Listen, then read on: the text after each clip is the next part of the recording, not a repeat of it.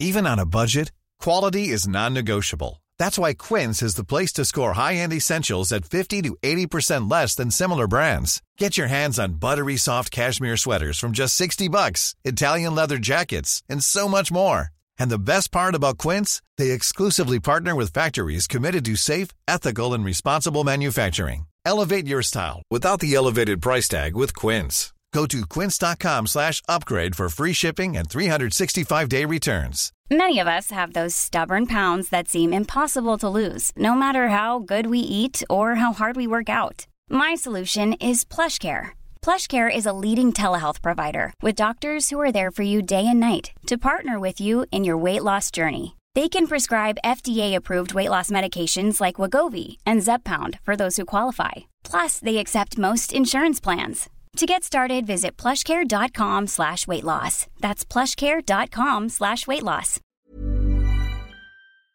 Mon permis a sauté en, en Décenium. Merde, comment? 2020, rallye de Paris, Audi me prête l'Audi R8 Décenium. Et euh, la voiture était un petit peu trop France. rapide à un moment pour les forces de l'ordre. Donc j'avais ma thèse euh, au laboratoire euh, la semaine et le, le temps libre ou les jours euh, de congé euh, que je consacrais à des tournages, à du montage et tout. Et j'avais plus de vie. Moi j'ai toujours un peu navigué à vue. J'ai des opportunités qui se présentent de temps en temps que je saisis ou que je saisis pas et qui me font avancer dans telle ou telle direction. J'ai pas la patience de rester statique, genre deux heures à un endroit en attendant que des voitures passent.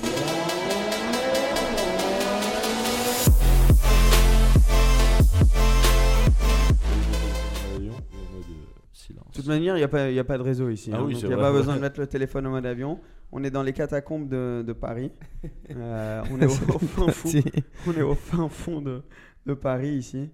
Euh, en vrai, c'était, je suis sûr que c'était un ancien commerce. Ah, mais certain. Ici, absolument, ouais. Et ici, ça devait être la cave à vin, tu vois. Ouais, j'avoue, ça aurait été bien d'ailleurs. si C'était le, le cachot. Le cachot. Alors, j'ai une petite introduction aujourd'hui. Je pense qu'on est lancé. On a lancé cet épisode. Bienvenue dans un nouvel épisode de Propulsion Podcast. Bienvenue. Bienvenue. Euh, si vous n'êtes pas encore abonné, le bouton est juste en dessous. C'est gratuit. On est sur Apple Podcast, on est sur Spotify, on est sur Deezer, on est sur YouTube, on est sur TikTok, on est sur Insta Reels, mais on n'est pas sur. iTunes. Voilà. Aujourd'hui, on reçoit euh, un très bon ami. Ça fait très longtemps qu'on est potes. Il est juste derrière la caméra là, mais on va faire une petite intro, les gars, et on va avoir une super discussion aujourd'hui. On va repartir sur les bases du YouTube automobile, du car spotting. Alors, on a avec nous aujourd'hui un des pionniers du monde automobile sur YouTube, un car spotter, un journaliste auto, j'ai même mis ça. Enfin, il connaît bien ses voitures. Et euh, surtout un vrai passionné qui a eu la chance de conduire quelques-unes des voitures les plus spectaculaires des années récentes. Il nous fait rêver avec des vidéos de tout genre. Faites du bruit pour Thomas World Supercars. Ouais Ah, t'as pas fait le Ah, t'as backflip fait à la la fin. Donc tu as trouvé ton petit micro là, il y a juste le petit cercle pour parler dedans, mais de toute manière tu vas entendre. Et tu as le nouveau casque Apple. Moi c'est la première fois que je le vois ce casque. hein. Ouais, moi aussi, je le connais. Ah, vous m'avez gâté Bon. avec le casque là. Ouais ouais, T'as T'inquiète. Comment ça va? Bah ça va, salut tout le monde. Hein. Salut, de salut, ça fait euh, de me plaisir. recevoir Salut, dans votre cachot. Ouais. C'est exactement ça. On est venu chez toi, on est à Paris. C'est vrai. Merci Ouais. d'avoir fait le déplacement. Même, euh, voilà. Bien sûr, bien sûr. Non, c'est trop cool, c'est trop cool d'être ici. Et nous, je pense, là, on a, on a beaucoup d'histoires à raconter. Ça me fait plaisir que vous vous rencontrez euh, tous euh, mieux. Vous êtes moi, vus, je- vous, euh, rapidement, non, euh, au Grand Prix? En plein car spotting, euh, c'est ça, non? Ouais, On à Monaco, on s'est ouais. croisés. Ouais. Parce que ça, tu le fais quand même encore beaucoup, hein, le car spotting. Bah, de moins en moins en fait, parce que c'est un, truc qui est facile à faire, mais qui prend pas mal de temps. euh, et, Ouais. et Sauf à Monaco. Monaco, c'est. Enfin, ça prend quand même du temps à Monaco, mais c'est un endroit qui est Très propice à ça. Ouais. très propice à ça parce que c'est tellement petit. T'as tellement de voitures euh, de partout Hmm. que euh, tu peux partir 2-3 heures et voir. Là, l'autre jour, je suis arrivé un mardi matin. J'avais une réunion ou quoi, et j'ai vu une 918 et une Senna.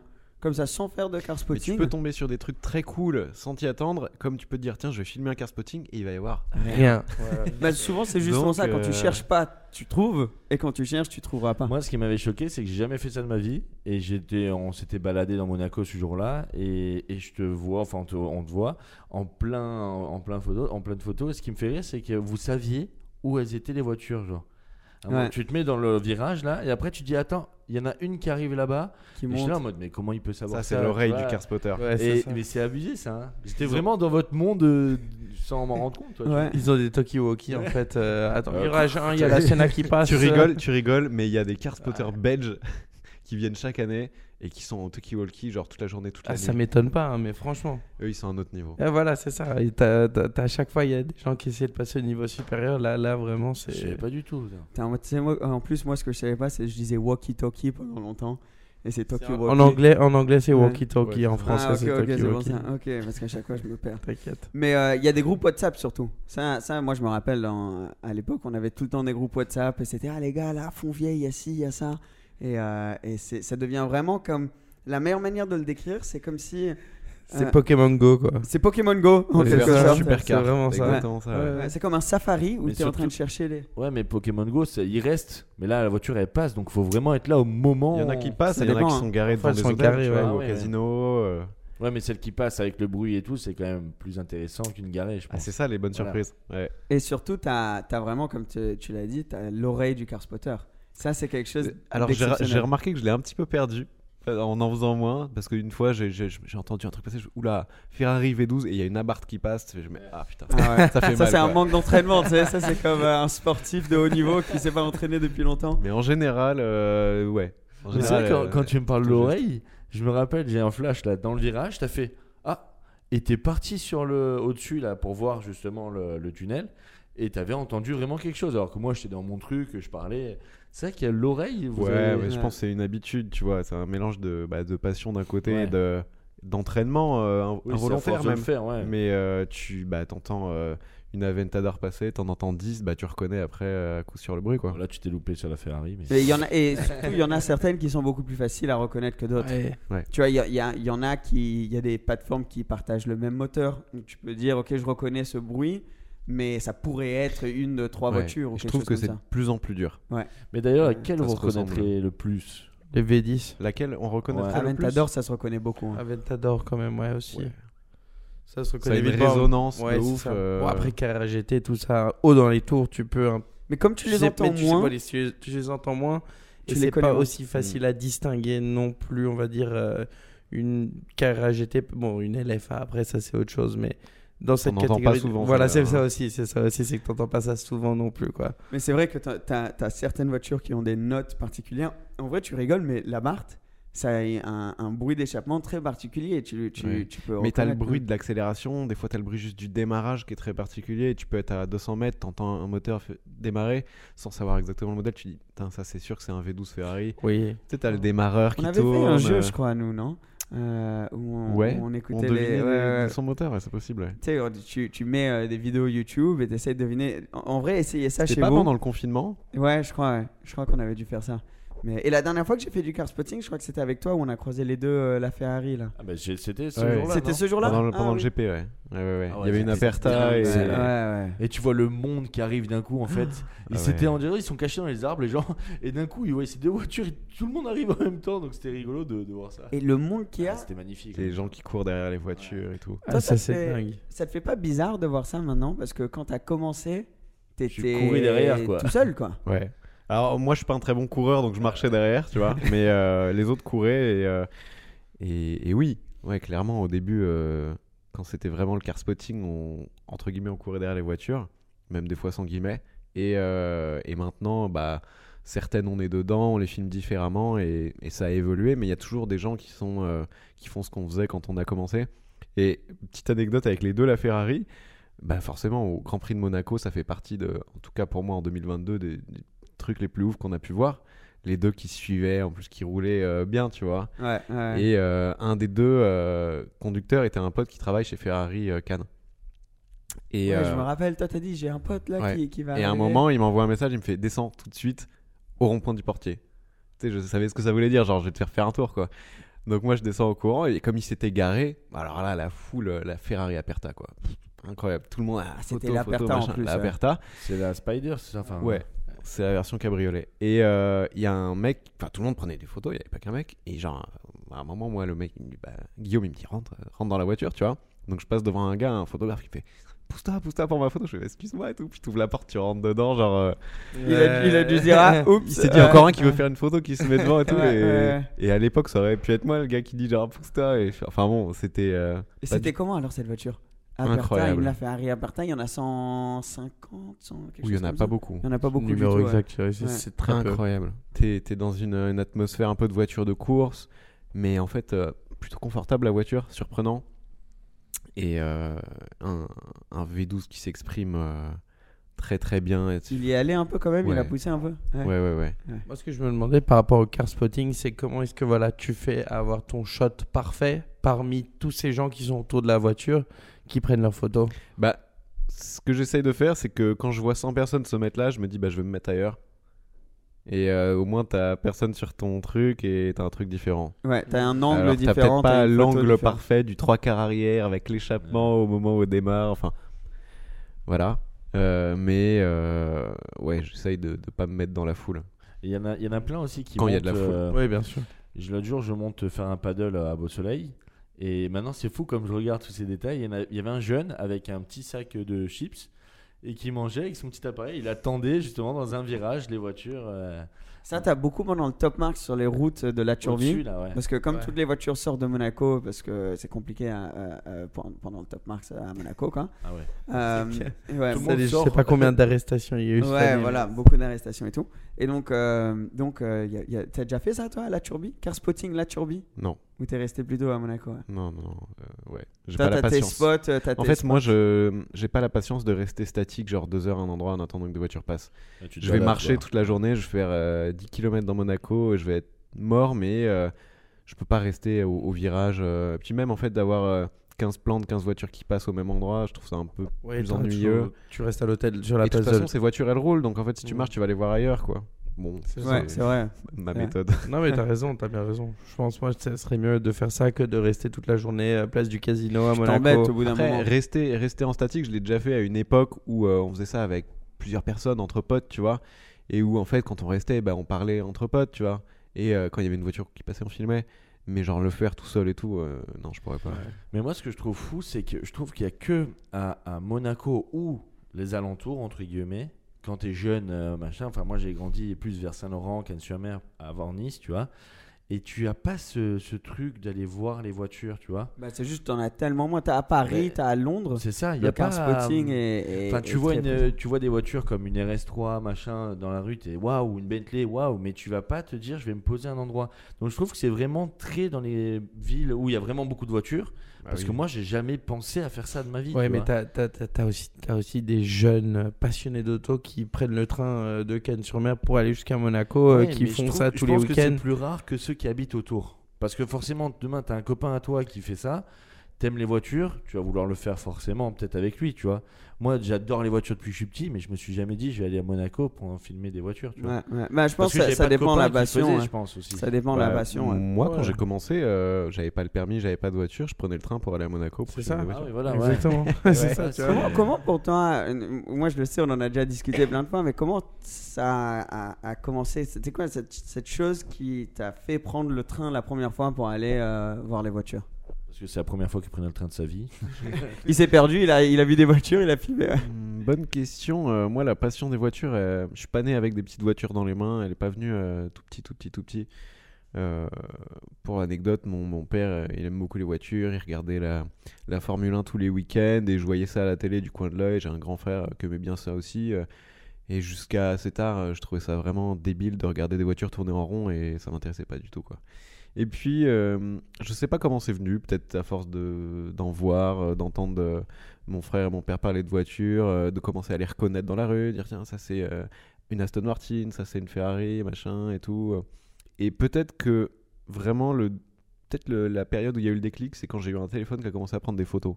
À l'époque, il était coulissant, moi. Je sais pas si euh, Ouais, ouais, je m'en rappelle. ouais. Ou à la qualité était assez. euh, Ouais, à clapper.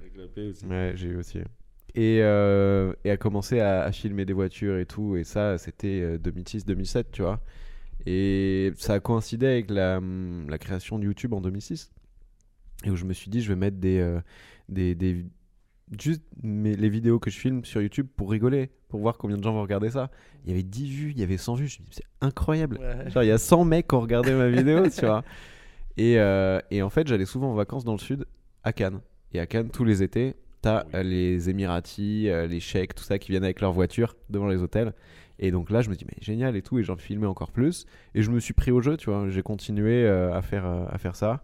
Et, euh, et de fil en aiguille, ça, ça, ça a continué. Et euh, sachant très bien qu'à Monaco, comme j'y étais déjà allé, il y avait beaucoup de belles voitures. Ouais. Je me suis dit, vas-y, je prends le train, je vais voir ce qu'il y a là-bas. Et, et à l'époque, le car spotting, ça existait même pas. Enfin, ça existait, mais c'était pas un mot qui existait, tu vois.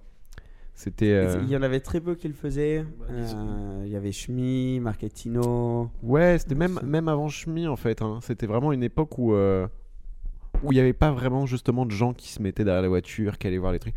Il y en avait des passionnés qui connaissaient un petit peu, mais c'était pas du tout un truc. Il n'y avait pas encore toute l'effervescence que les réseaux sociaux ont donné à cette activité en fait. Bah, disons que ouais, vous avez un peu lancé une, une nouvelle profession, un peu, on va dire. Pas une nouvelle profession, mais disons, il y a des photographes, il y a des gens comme ça, mais Une nouvelle Vraiment. manière d'exprimer la passion. C'est ça. Ouais, exactement. Je pense qu'on était, euh, on était, enfin les, les premiers qui ont fait ça avec moi aussi. euh, on a peut-être donné l'idée à certaines personnes de vivre leur passion auto comme ça, Ouais. quoi. Et absolument. même du, du profession, oui, parce que maintenant, aujourd'hui, ben, tu as des gens bah, comme Théo qui font des vidéos, qui font des tournages, donc c'est une profession, entre Ouais, guillemets. bien sûr, bien Mais sûr. avant, tu te dis, pour tourner un film, c'est impossible, enfin, il faut être tellement pointilleux, tu vois, alors que là, bon, tu peux être un peu plus euh, relax, tu vois, donc... euh, Ouais, et surtout, c'est. C'est c'est dingue. Maintenant, toi, tu dois voir des endroits comme au, au- au Portier en bas ou au Fermont ou avant. Tu étais vraiment, comme tu as dit, tout seul ou avec euh, deux, trois potes. Et ces moments étaient magiques parce que, comme on était entre nous, quoi, euh, tu t'apprenais vraiment à connaître ces personnes-là et à, avoir, euh, euh, à créer des amitiés entre spots. Donc, euh, entre les voitures, tu discutais, on passait des heures, des heures, des heures ensemble. Et après, il y avait une voiture qui passait. et C'était c'était autant pour les voitures que pour les Ouais. personnes que tu rencontrais, les moments de partage entre les voitures. Tu vois. Il n'y avait pas de concurrence entre vous, c'était vraiment amical, quoi. Non. Et ce que je me dis, c'est que si tu, tu regardes la télé, tu vois les programmes télé, tu vas commencer pointilleux, c'est perfectionniste et tout ça, tu t'es dit, quand tu vois ces vidéos que, que, que les gens postent sur YouTube et tout, tu, tu te dis que tu as un peu le plus le droit à l'erreur, tu as un peu plus le droit à, disons, l'imperfection et que tout le monde peut y arriver. Surtout, c'est ça un peu le message que tu donnes, c'est que chacun peut prendre Tout son est, téléphone, euh, chacun peut prendre des vidéos et peut y arriver. Enfin, je sais pas ce que tu en penses, Bah, mais, mais ouais, d'un côté, le, le, le, le- j'allais dire le succès, mais euh, le fait que beaucoup de monde euh, aujourd'hui fasse du car spotting, c'est peut-être parce que c'est accessible à tout le monde, justement. La télé, tu peux pas dire ah bah tiens, je vais faire une émission et je vais la diffuser. Non, euh, faut vendre l'émission à la chaîne. Enfin, ça, ça marche pas du tout pareil. YouTube, c'est un truc hyper accessible. Tu peux filmer ce que tu veux, tu peux mettre ce que tu veux, ça marche, ça marche pas. Et euh, c'est accessible à tout le monde en tout cas. Après, euh, aujourd'hui, en fait, ça a changé parce que quand on a commencé au tout début, vraiment, nous, c'était des potes, c'était de la passion, on partageait. Et, déjà, on était trop jeunes pour en faire un, un métier. Et il n'était même pas question d'en faire un métier parce que ça rapportait rien du tout. Euh, YouTube, ça a été monétisé en 2010, 2011, un truc comme ça. Voire 2012, je sais plus. Et Et, euh, 2012. ouais, 2012. et, euh, et puis même quand ça a été monétisé au début, c'est- c'est- il n'était pas question d'en vivre, tu vois. Et euh, aujourd'hui, c'est un peu différent. Aujourd'hui, tu peux faire de YouTube une activité si ça marche super bien. Donc, il y en a qui se lancent là-dedans, un peu par passion, un peu par... euh, Ouais. Et tu le vois de suite, hein, je trouve. Là, j'ai regardé l'autre jour un, un- un compte Instagram d'un jeune que tu vois qu'il est passionné par ce genre de youtubeur, etc. Et il essaye de faire un peu comme eux. Mais euh, je pense nécessairement voilà. C'est vous, vous le faites plus en mode naturel, et eux, ils cherchent à créer un, un- quelque chose. Je pense que ça dépend aussi. Et tu parce vois que de suite la différence, je trouve. Le, le, euh, de- sur c'est un, c'est ça. Aussi, je pense que c'est naturel parce que euh, nous, on oublie, ça fait longtemps quand même, tant encore plus que, que- qu'on est là-dessus. Donc il y a des personnes qui ont, qui ont pas mal grandi en regardant ce genre de contenu. Donc naturellement, quand c'est ton tour ensuite à faire le, le contenu, tu es inspiré, tu finis par, par, par- par faire un peu dans ce thème-là. Mais euh, pour- ce qui est intéressant entre euh, les deux choses que vous dites, c'est elles vont ensemble, je pense, parce que euh, la chose avec les imperfections qu'on peut retrouver sur les réseaux, c'est ce qui rend la chose euh, Authentique. authentique, tu vois. ouais. Et ça, c'est plus important que tout sur les réseaux, sur YouTube, C'est ça que je veux dire. c'est que ce soit authentique. C'est qu'on Et, se, euh, se sent proche de la personne aussi. C'est pas comme à la Moi, télé. moi, j'ai pas cherché à le faire comme ça dès le début, je l'ai fait naturellement et je me suis rendu compte que c'est ça que les gens appréciaient, c'est le côté sans filtre, genre émotion, genre euh, je vois une Ferrari passer, ma réaction elle est c'est la réaction du passionné, du gamin, genre ah, voilà, enfin bon, euh, à la télé tout est un peu scripté, un peu euh, mis en scène et euh, il y a entre guillemets moins le droit à l'improvisation, même si euh, faut que ça paraisse naturel. Là sur YouTube justement c'est que, enfin après chacun euh, maintenant aujourd'hui il y a, il y a un peu de tout sur YouTube, il y en a qui Mhm. scriptent leur truc à mort, il y en a, y a du montage de ouf. Et euh, moi, j'essaie de, de rester dans le truc un peu, un peu authentique et dans le, dans le partage le plus pur possible. et le moins dans le script parce que c'est ça en fait, c'est vraiment l'émotion que tu as quand tu vois cette Ferrari que, que, que les gens euh, aiment euh, ressentir derrière leur écran. Si- faut, ouais, faut, faut laisser de la place à, à l'erreur. En fait, c'est un, c'est un- t'improvises. euh, moi, je suis un peu plus dans. Enfin, je j'écris pas, pas beaucoup mes vidéos. euh, pas après, quand c'est des essais, des trucs, c'est autre chose. Mais dans le car spotting, l'essence même du truc, c'est euh, tu sais pas ce qui va se passer. Et c'est- L'imprévu, ouais. C'est aussi le côté montage. Souvent, les vidéos, quand les personnes disent Ah, j'aime trop comme cette vidéo était authentique ou et pas beaucoup de montage. Et tu dis Ouais, c'est parce que je, je pouvais pas faire plus. tu vois Genre, je ne savais pas faire plus. Donc, euh, c'était pas un truc réfléchi, on va laisser ça dedans parce que nanani. Je ne savais pas comment couper ce morceau de la vidéo, tu vois. C'est vrai qu'aujourd'hui, il y a des gens qui vont un peu se former euh, à filmer, à monter, euh, en se disant tiens, je vais aller filmer du car spotting, faire des trucs. Euh, alors que nous, on filmait avec des téléphones portables qui étaient euh, des, des pommes de terre. euh, Ouais, bien et, sûr. euh, La qualité et de on la mettait bout à, quality. bout, bout à bout les, les films sur Windows Movie Maker et, euh, et voilà, ça c'était le, c'était le bon commencé vieux sur temps. Movie Maker. Ouais, ouais. c'est ça. Et Movie surtout que, Maker, ouais. que aujourd'hui, moi, toi, ça doit être beaucoup. Je reçois souvent la question de comment est-ce que. Qu'est-ce que je devrais faire pour commencer? Quelle caméra est-ce que je devrais acheter? Et donc, euh, tu nous montres, est-ce que si tu as un smartphone dans la poche, c'est tout ce qu'il te faut. Bah, un bon ouais. smartphone avec une bonne Ouais. caméra, euh, c'est largement suffisant pour commencer. Pour faire ça, ce qui compte le plus, c'est pas la caméra, quoi. C'est vraiment la euh, niche, c'est la voix, c'est l'authenticité. comment tu vas présenter le, le- partager ce que tu vois. Ouais. Et aujourd'hui, c'est sûr que c'est bizarre, ces endroits. euh, quand on va au Fairmont pendant, pendant le Top Mark et qu'on voit toutes ces personnes là dehors, c'est ouf parce que tu réalises, euh, euh, enfin, toutes- toutes ces personnes qui sont passionnées. Et tu peux juste aller t'asseoir, comme on le faisait, et discuter avec des personnes qui ont la même passion que toi, qui cherchent la même chose que toi. Et, euh, et c'est magique quand même, je trouve, d'avoir un peu comme cette, cette communauté euh, euh, qui, qui vient souvent sur Monaco. Et comme toi, tu es souvent sur Cannes. euh, et, et moi sur Monaco, d'y avoir accès souvent, on a, on a de la chance. Et d'ailleurs, sur Cannes, tu as vu plus de belles voitures ou sur Monaco? C'était ma prochaine Ah ouais? question. C'était pour Ah, un car spotter, car, Cannes ou Monaco? Bah, la réponse, c'est Bruxelles. Pas du Non, tout. bah, c'est facile loin quand de là, même. loin de là, loin de là. C'est Monaco. Ouais. En Ah, fait, tu... ah oui, tu dis quand même Monaco. Bah, euh, Cannes, tu as une période dans l'année où il y en a beaucoup, Oui. c'est l'été, quand tu as toutes les voitures euh, arabes devant les hôtels. Le reste de l'année, il y a des belles voitures parce que euh, voilà, c'est une belle ville de la Côte d'Azur. Mais euh, Monaco, c'est un paradis fiscal, euh, c'est un village, c'est tout petit Monaco. Et tu as, une concentration de millionnaires et de milliardaires qui fait que. Puis il faut euh, savoir, sur- il faut euh, savoir que tous les gens qui ramènent leur voiture de à Cannes pendant l'été et tout ça, c'est des gens qui roulent pas avec ces voitures à la maison, ils les ramènent juste pour ça. Je veux dire, à Dubaï, t'as as des, t'as que des autres, par exemple Dubaï, t'as que de l'autoroute. Je veux dire, tu fais euh, 45 km pour aller de ta maison jusqu'à un endroit, tu reviens, tu fais 45 km, t'as déjà mis 90 km sur ta voiture pour faire de l'autoroute.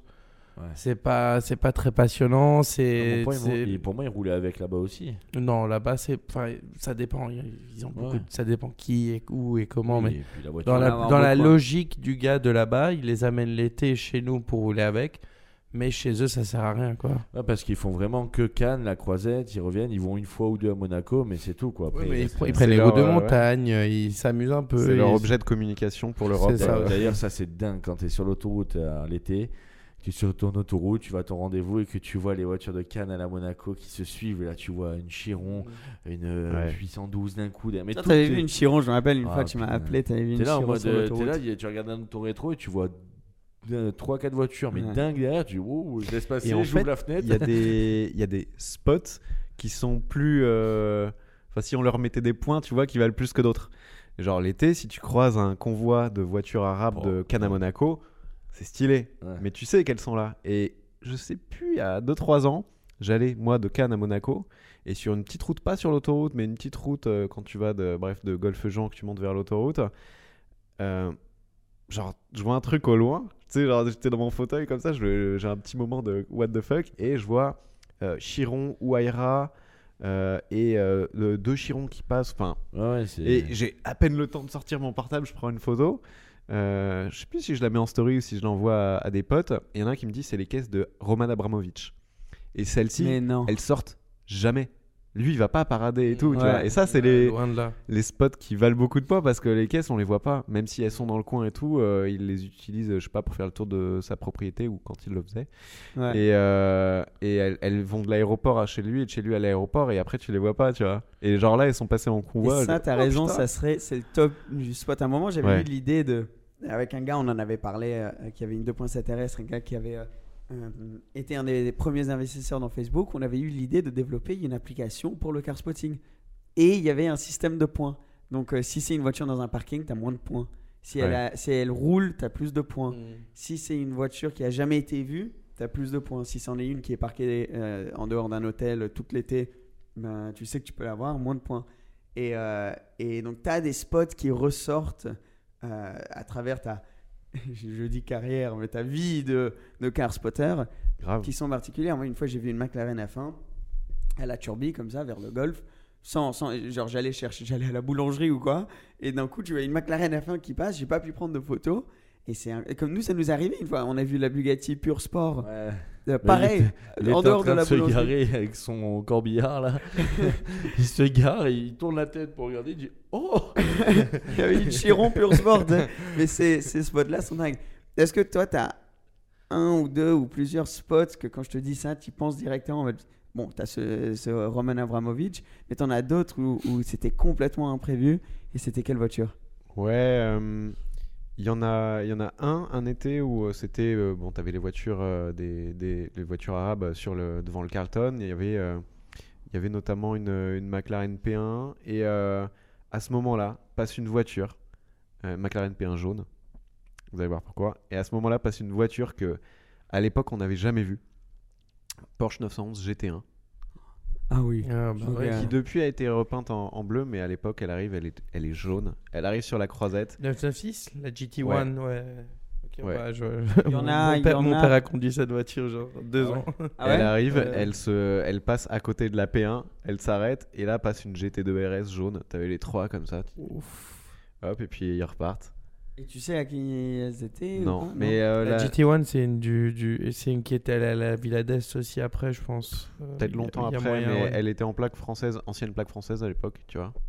Donc, Ça, c'est une euh, voiture, il y, en a, il y en a combien, tu sais euh, 25. Moi je la 25. connais, je la connais pas. je vois 25. pas du non, même ça. Il y a une photo sur l'écran maintenant, tu C'est- vois Tu c'est- la vois là Ouais, bah voilà. Ça bah, ressemble à une voiture de, ça ressemble à une voiture de course. C'est une voiture de course pour la. C'est comme les CLK GTR. C'est c'est un peu les mêmes catégories. En fait, quoi. il voulait, parcou- il voulait être dans, au Mans, avoir les voitures au Mans. Pour homologuer la voiture. Ouais, exactement. euh, Il fallait avoir course. 25 voitures homologuées euh, de route pour avoir le droit de participer au Mans. Ah ouais. Donc en fait, ils ont juste dit, tu sais quoi, on on crée prend, ça. les- on prend la voiture du Mans, Et on on, l'homologue. on- ouais, on homologue 25 et voilà, on les vendra à je sais pas qui et on verra. Mais du coup, c'est des, c'est des, c'est des mythes ces voitures-là. À La GT1, euh, ils en ont fait deux générations. C'est Ouais. dingue hein, ces histoires. quand même. 93, Elles 96. sont- ouais, Il y en a une, il y en a celle avec les phares ronds et puis là il y a le 996 avec les phares un peu plus allongés. Mais quelle voiture Ça, je veux dire, tu en vois dans la rue les, les stradales, c'est des trucs de dingue. Ça, c'est Ouais. autre chose. Ça, Et c'est- ça, ça, ça en prix aussi, ça monte. euh, Enfin, c'est monté en un an et demi, ça a pris le les- double. ça fait quoi. partie des, des licornes. Aujourd'hui, ouais. Je veux dire, il y a quelques années, tu en achetais encore pour euh, 4, 5 millions, ce qui est énorme. Mais aujourd'hui, ça vaut 10 millions, quoi. Je veux dire, c'est. Enfin, Ça, c'est. ouais. T'as t'as complètement raison. C'est comme les F1, les Honda, les GT1, les CLK GTR, tout ça. C'est c'est- c'est dans une catégorie au-dessus de l'hypercar, quoi. Euh, Ouais, ouais, ouais. C'est des. Je sais pas comment on c'est ce que tu peux ça, voir qu'à Monaco d'ailleurs. C'est ce que tu Parce- peux voir. Bah, le- aujourd'hui dans le golf. Oui. Dans le Dans golf. le golf, à Paris, des fois, tu vois. Là, il y, a y beaucoup de voitures qui sont sur Paris en ce À moment. Paris, il y hein. en a Bah, pas c'est mal. les voitures de KHK. Mais ça, parce que j'en entends toujours parler de ça, de KHK, mais en fait, c'est quoi l'histoire derrière? Je, je sais à peu près, mais Bah, L'histoire, elle est assez pas. simple. Je crois qu'HK, c'est le fils d'un d'un prince euh, qatari. C'est le fils du euh, c'est le fils du, du roi du Qatar, je crois, mais pas le, le fils héritier, donc il est pas au pouvoir. Il a juste de l'argent et il se fait plaisir euh, avec des voitures, quoi. Et depuis des années, bah la P1, je crois que c'était la sienne à l'époque, euh, à côté de la fameuse Ok. GT1. Et chaque année, il vient et il déballe ses nouvelles caisses. Et là, oui, il est venu euh, Speedtail. Royal Monceau. Il a McLaren Speedtail, Chiron Super Sport, version en plus 300 plus là avec le, le orange et le carbone et, euh, et la nouvelle euh, Lamborghini Countach Ah, la nouvelle. blanche, Ah, ok. jante blanche. euh, T'aimes bien cette voiture? Et ben, pour le coup, c'est une des seules éditions spéciales, euh, genre euh, One of je sais pas combien, que j'aime beaucoup. Ouais. Ouais, ouais, c'est vrai qu'elle est, elle est jolie, mais c'est ce que ça vaut. Vaut-elle pour- son ouais. prix? Non, bien sûr. Ouais. Mais ça. c'est comme toutes les éditions spéciales. hein. C'est le syndrome Winkelmann. Tu mets un body kit, tu rajoutes un million. Ah, voilà. notamment, je sais que tu as été très intéressé par la million de- nouvelle CSL. Euh, qui ça aussi, je veux dire, ils ont mis un prix là-dessus qui est quand même incroyable. Indécent. Indécent, c'est ça, c'est ça, exactement. C'est la BM Indécent. qu'on regardait, la Ouais. M3 Je veux CSL. dire, hein. c'est génial de revenir dans le passé, de, de refaire ces voitures qui, qui ont marqué l'histoire d'une marque euh, aussi légendaire. Mais ils, mettre un- ils foutraient un prix comme ça, je veux dire, moi ça m'a. Ils créent de la rareté. Ils font une Bien édition sûr. limitée. Et Et voilà. elles, elles sont toutes vendues. hein. Nous, on Oui, disait, bien tu sûr. peux acheter une, une M3 normale, Ouais. euh, genre euh, une, une belle Ferrari, une belle Porsche et un Daily pour le prix d'une CSL. Ouais. Elles sont à combien déjà? 750 000. 700, ouais, 750. Ah, mais c'est pas celle. euh, Non, ça c'est la CSL hommage. Oui, voilà. Oui, la Exact, hommage, ouais. exact. Ouais, Oui, après la, 750 000. la, la- celle comme Emmanuel, ça c'était Ouais, moins ça c'est ça c'est genre euh, c'est- 80 c'est- 000 de plus. C'est quand même très cher. on va Oui, dire, mais bon, ouais. 80 quand même 000 de énorme, hein. C'est c'est énorme, ouais. Quand on parle de la hommage, oui, c'est c'est la hommage avec l'aileron et tout, je veux dire, ça c'était. euh, J'avais vu parce que je crois que celle d'Emmanuel, elle a une calandre en carbone. Je sais pas. si c'est- Bref, mais euh, ce- cette édition-là a une calandre en, en carbone. Je lisais les commentaires ce matin. Je me suis réveillé sur une, une de mes dernières vidéos sur la M3 Touring. Quelqu'un dit ah t'aurais dû euh, prendre une CSL. Elle a la calandre en carbone.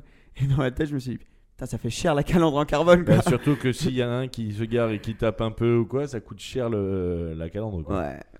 Ouais, mais tu peux pas raisonner comme ça, sinon tout le monde roulerait en. Oui, Ouais, mais bon. Ouais, mais sur une calandre, je trouve Ouais, que. La calandre en carbone, c'est vrai que Encore, tu tu, prendre. sur euh, d'autres trucs, oui, mais pas sur une calandre, je trouve ça. Ben, ça, c'est le côté de vivre avec une voiture. euh, Ouais. Ouais, une Ouais, voiture euh, de, de, de sport, quelque chose que maintenant tu vas euh, euh, découvrir de plus en plus. Tu as passé énormément de temps euh, au volant de beaucoup de, de très belles voitures, mais là, ne tu as ouais, récemment eu ta première supercar.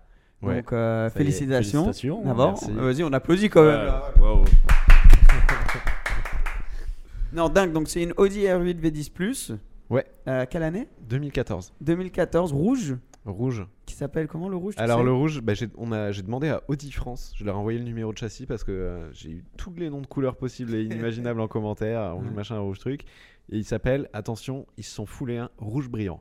Ah, ouais, ouais, ils se sont donné du mal. Hein. Je m'attendais à un Ouais, ouais, un truc, rouge brillant. Ok. Rouge brillant. Nickel, ça va.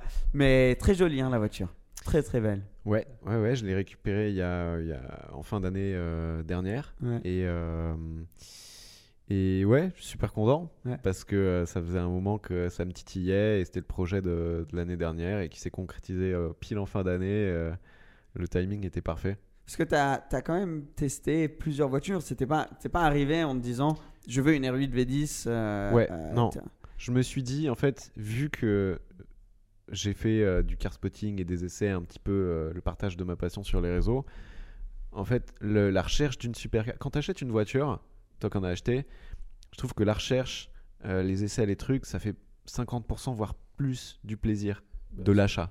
Ouais. Parce que si tu claques des doigts et que ta voiture elle arrive, bon, ok, t'es content, elle est là, mais en fait, toute la recherche, pour moi, c'est un bonheur. Je sais pas si c'est pareil pour tout le monde, mais euh, Je suis regardez les annonces. Oui, euh. Moi, je regarde ça tous les soirs, hein, mais je cherche pas à acheter, mais je regarde ça, Ça tous les soirs. c'est trop, trop bien. Tu cherches ton histoire à Je toi. cherche ma, ma future histoire, Voilà, c'est ça. Et, Non, mais bien et sûr. du coup, j'avais défini un budget. euh, et dans ce budget, je m'étais fait une liste des voitures qui me plaisaient. J'ai pas fait une liste de toutes les voitures qui rentraient dans le budget et euh, qui rentraient un peu dans ma première supercar, dans les voitures qui me plaisaient et dans le budget. Et je me suis dit, pourquoi pas en faire une série où je vais faire les vidéos, où je les essaye toutes en rayant la liste, tu vois. Et à la fin, je décide. Et du coup, c'est ce que j'ai fait toute l'année dernière. J'ai fait 5 ou 6 essais, je pense. Ouais. Euh, Il y avait quoi? Il y avait donc. euh, alors, le budget c'était euh, autour de 80, tu vois. Ouais. 80 genre limite haute. Et il y avait Aston Martin Vantage 4 litres 7, donc plutôt en S, Ouais. parce qu'elle a le body kit un peu de la V12 Vantage. La S, il la faisait en boîte manu ou pas? Ouais, je crois. Ok. Ouais, ouais, ouais, il la faisait encore en, en boîte manu. Euh, Jaguar F-Type R, Oui. Porsche euh, 997 Carrera euh, GTS, Ok. Porsche j'aime beaucoup, 997 Turbo. Ouais, c'est très beau ça. Donc, Phase donc une. la GTS c'est phase 2, la Turbo c'est phase 1 du coup. Exactement, Ouais. dans celle que j'ai essayé en tout cas. Ouais. Euh, Il y avait ça, il y avait la Maserati Gran Turismo MC Stradale Ouais. et la R8 V10. Ouais, ouais, c'est exactement. Moi, quand je- parce qu'on a eu des voitures Mais assez j'ai regardé similaires. toutes les vidéos que t'as faites euh, dans la série. c'est- c'était- mais c'était peu la même une chose, hein. liste euh, similaire, quoi. parce J'aime bien que- ton choix. J'aime bien ton choix. Ouais. De, de la R8 Dans toute Ouais, ouais, de la R8, honnêtement, ouais, je pense que c'est le, le, le, le plus complet de... Ouais, c'est ça. En fait, du groupe. la, la plus belle, c'est peut-être la Stone, mais elle est- aujourd'hui, elle est plus un petit peu GT en, en perf. euh, bien qu'elle m'ait vraiment surprise en conduite. Je m'attendais un peu à une saucisse et en Ouais, fait, ça, euh, moi, ça marche je- vraiment. Je pense plutôt à ça, moi, mais ouais, Et en fait, ouais. ça marche vraiment. Celle qui m'a le plus déçu, c'était la MC Stradale. Je m'attendais à un truc, mais flamboyant. En fait, c'est que de la gueule à l'italienne, tu vois. c'est- Et Gran Turismo, Le bruit est beau.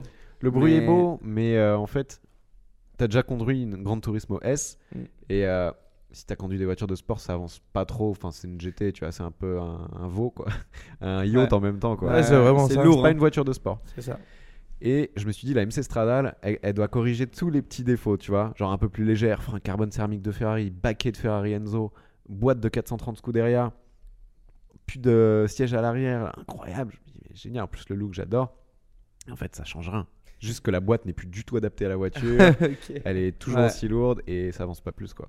Et Donc- il y a une grosse différence en prix quand même.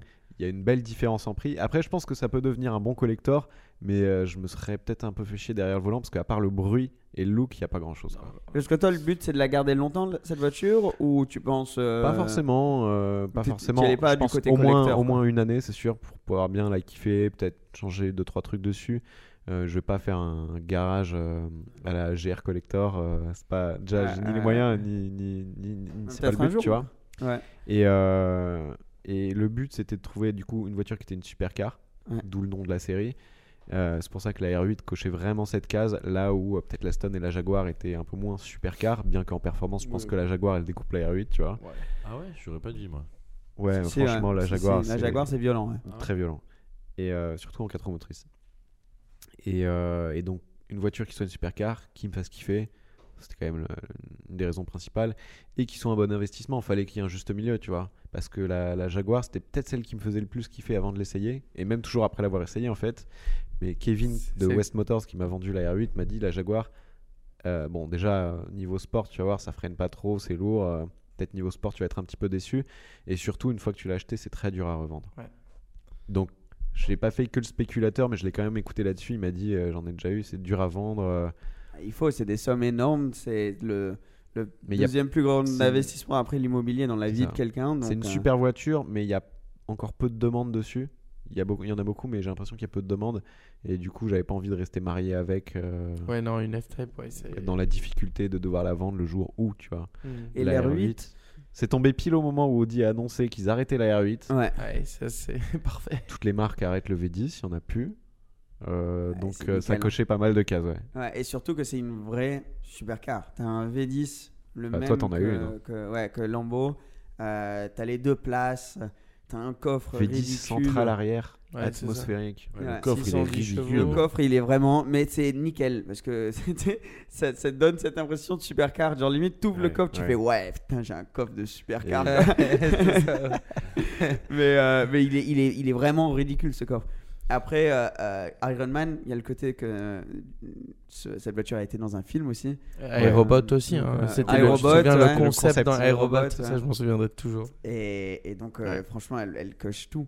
Et de notre génération, la R8, c'était vraiment un, un mythe. Mais je trouve Quand que elle t'en est vois sortie. beaucoup moins en plus hein, maintenant. Oui, c'est Enfin, vrai qu'on c'est- voit moins, bah, c'est parce moi, que les c'est- gens Bah, les moins premières, avec, euh, ouais. ouais. Les, moi, cette voiture-là, pareil, c'est un mythe depuis avec tous ces films et tout. J'ai toujours dit, je veux cette voiture un jour de ma vie. Mais après, bah, vu que t'en vois moins et que tu vois d'autres voitures euh, qui sont très jolies aussi, bah, t'y penses plus en fait.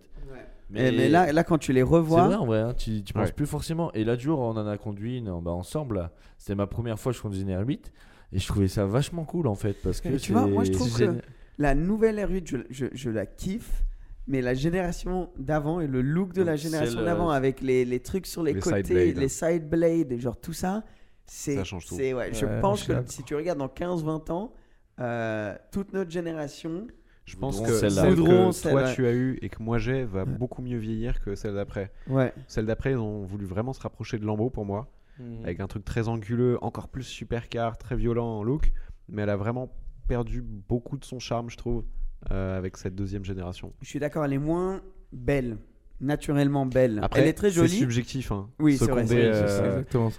Enfin, tu peux préférer l'une ou l'autre. Certains mais- aiment les trucs Ouais, c'est agressifs au Ouais, c'est possible, certains aiment les courbes arrondies. Ouais, c'est vrai que la ça, c'est première, elle était très arrondie. Ouais, c'est ça, mais Mais- exactement. et Maintenant, même la nouvelle, il y a la, la Decennium, euh, la nouvelle en Decennium, là, l'édition spéciale qu'ils ont fait, elle est magnifique aussi. Donc, euh, enfin, il y a, il y a euh, dans tous les modèles, dans toutes les générations, il y en a des, des, des super jolis. Moi j'ai un très mauvais souvenir avec. Ah oui. Petit scoop pour votre podcast Mm. Ouais. que personne ne, ne sait pas du tout, c'est que Ah. Euh, on clip TikTok, là, clip TikTok. roulement de tambour, on m'a, on m'a, mon permis a sauté en, en Decennium. Merde. Comment? 2000, C'est quoi l'histoire? euh, 2020, je crois. Euh, rallye de Paris. Audi me prête l'Audi R8 Decennium pour faire le rallye de Paris. Génial. Incroyable. Merci Audi. Et euh, la voiture était un petit peu trop France. rapide à un moment euh, pour les forces de l'ordre, quoi. Ouais, non, c'est la voiture. Ton hein. permis Toi, tu sauté pouvais rien fini. faire. Toi, t'étais juste passager de la voiture, donc. Ah euh, non, ouais. j'étais conducteur. C'est- Oui, non, mais permis t'étais passager sauter. de la voiture. Ça, malheureusement.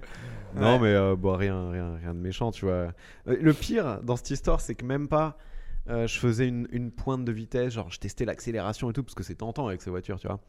C'est c'est juste que là, j'avais envie de rentrer, c'était une route de forêt en Normandie. Je me dis, bon, vas-y, je vais juste rou- rouler plus vite pour. euh, ouais, un petit peu. Ouais. Tu veux dire ou pas? Bah, De toute façon, pour perdre le permis, c'est simple, c'est plus de Ouais, c'est 40. plus de- euh, 40. Ah, moi, je crois Ouais, c'était bah, c'était une, 50 c'était une route à, à 80 et je crois que j'étais à 160. Ah oui, oui. Bah, c'est vraiment pas bien. Ouais. Mais Oui, bon, euh, Mais Ouais, c'est voiture, arrive, hein. mais attention que c'est enfin, c'est vraiment part, pas bien, je- mais tu le sens pas. tu le sens pas. Bah, c'est pas une excuse, tu non, quand même la vitesse qui est, mais je veux dire, T'es seul se sur la route. Moi, je te dis, les, les pires voitures pour ça, c'est les, les, les SUV puissants. Mais mec, Ouais. ça, c'est ça c'est de folie. Nous, nous, moi, je retrouve. Enfin, on a. Ou les grosses berlines. Tu sais, mais même un Ouais. Q- les Q7 euh, qu'on avait, Ouais. Q7 V12 là, t'es à 200 Je là. rêve d'essayer ça, un Q7 Ah ouais V12. Oui. Ouais, viens à Monaco, je t'en fais, c'est un. problème. je Ah, c'est génial.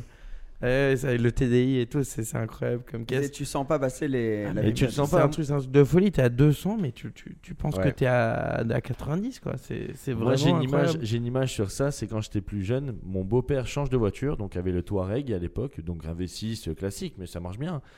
Et il passe au Range Rover. Et il dit à, à mon grand-père, il dit bah tiens, euh, prends le, le Touareg. Moi j'étais à ça de passer mon permis, donc j'étais dégoûté. Limite j'avais la date et tout, tu vois. Donc pour moi ça y est, je le ramène moi. Et mon grand-père dit non mais c'est bon, je le prends. Et il double une voiture. On est sur une, une, une 202.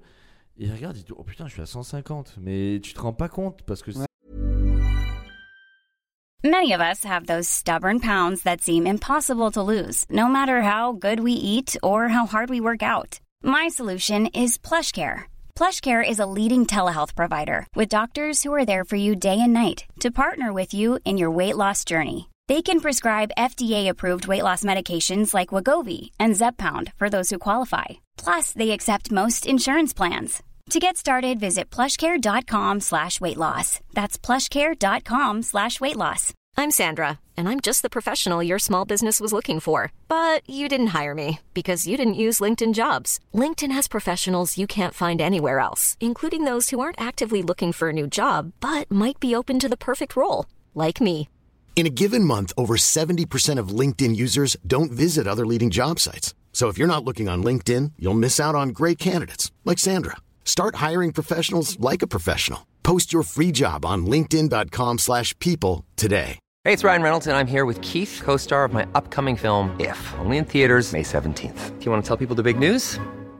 All right, I'll do it. Sign up now and you'll get unlimited for $15 a month and six months of Paramount Plus Essential Plan on us. Mintmobile.com slash switch. Upfront payment of $45 equivalent to $15 per month. Unlimited over 40 gigabytes per month. Face lower speeds. Videos at 480p. Active Mint customers by 531.24 get six months of Paramount Plus Essential Plan. Auto renews after six months. Offer ends May 31st, 2024. Separate Paramount Plus registration required. Terms and conditions apply if rated PG. Wow. Nice. Yeah.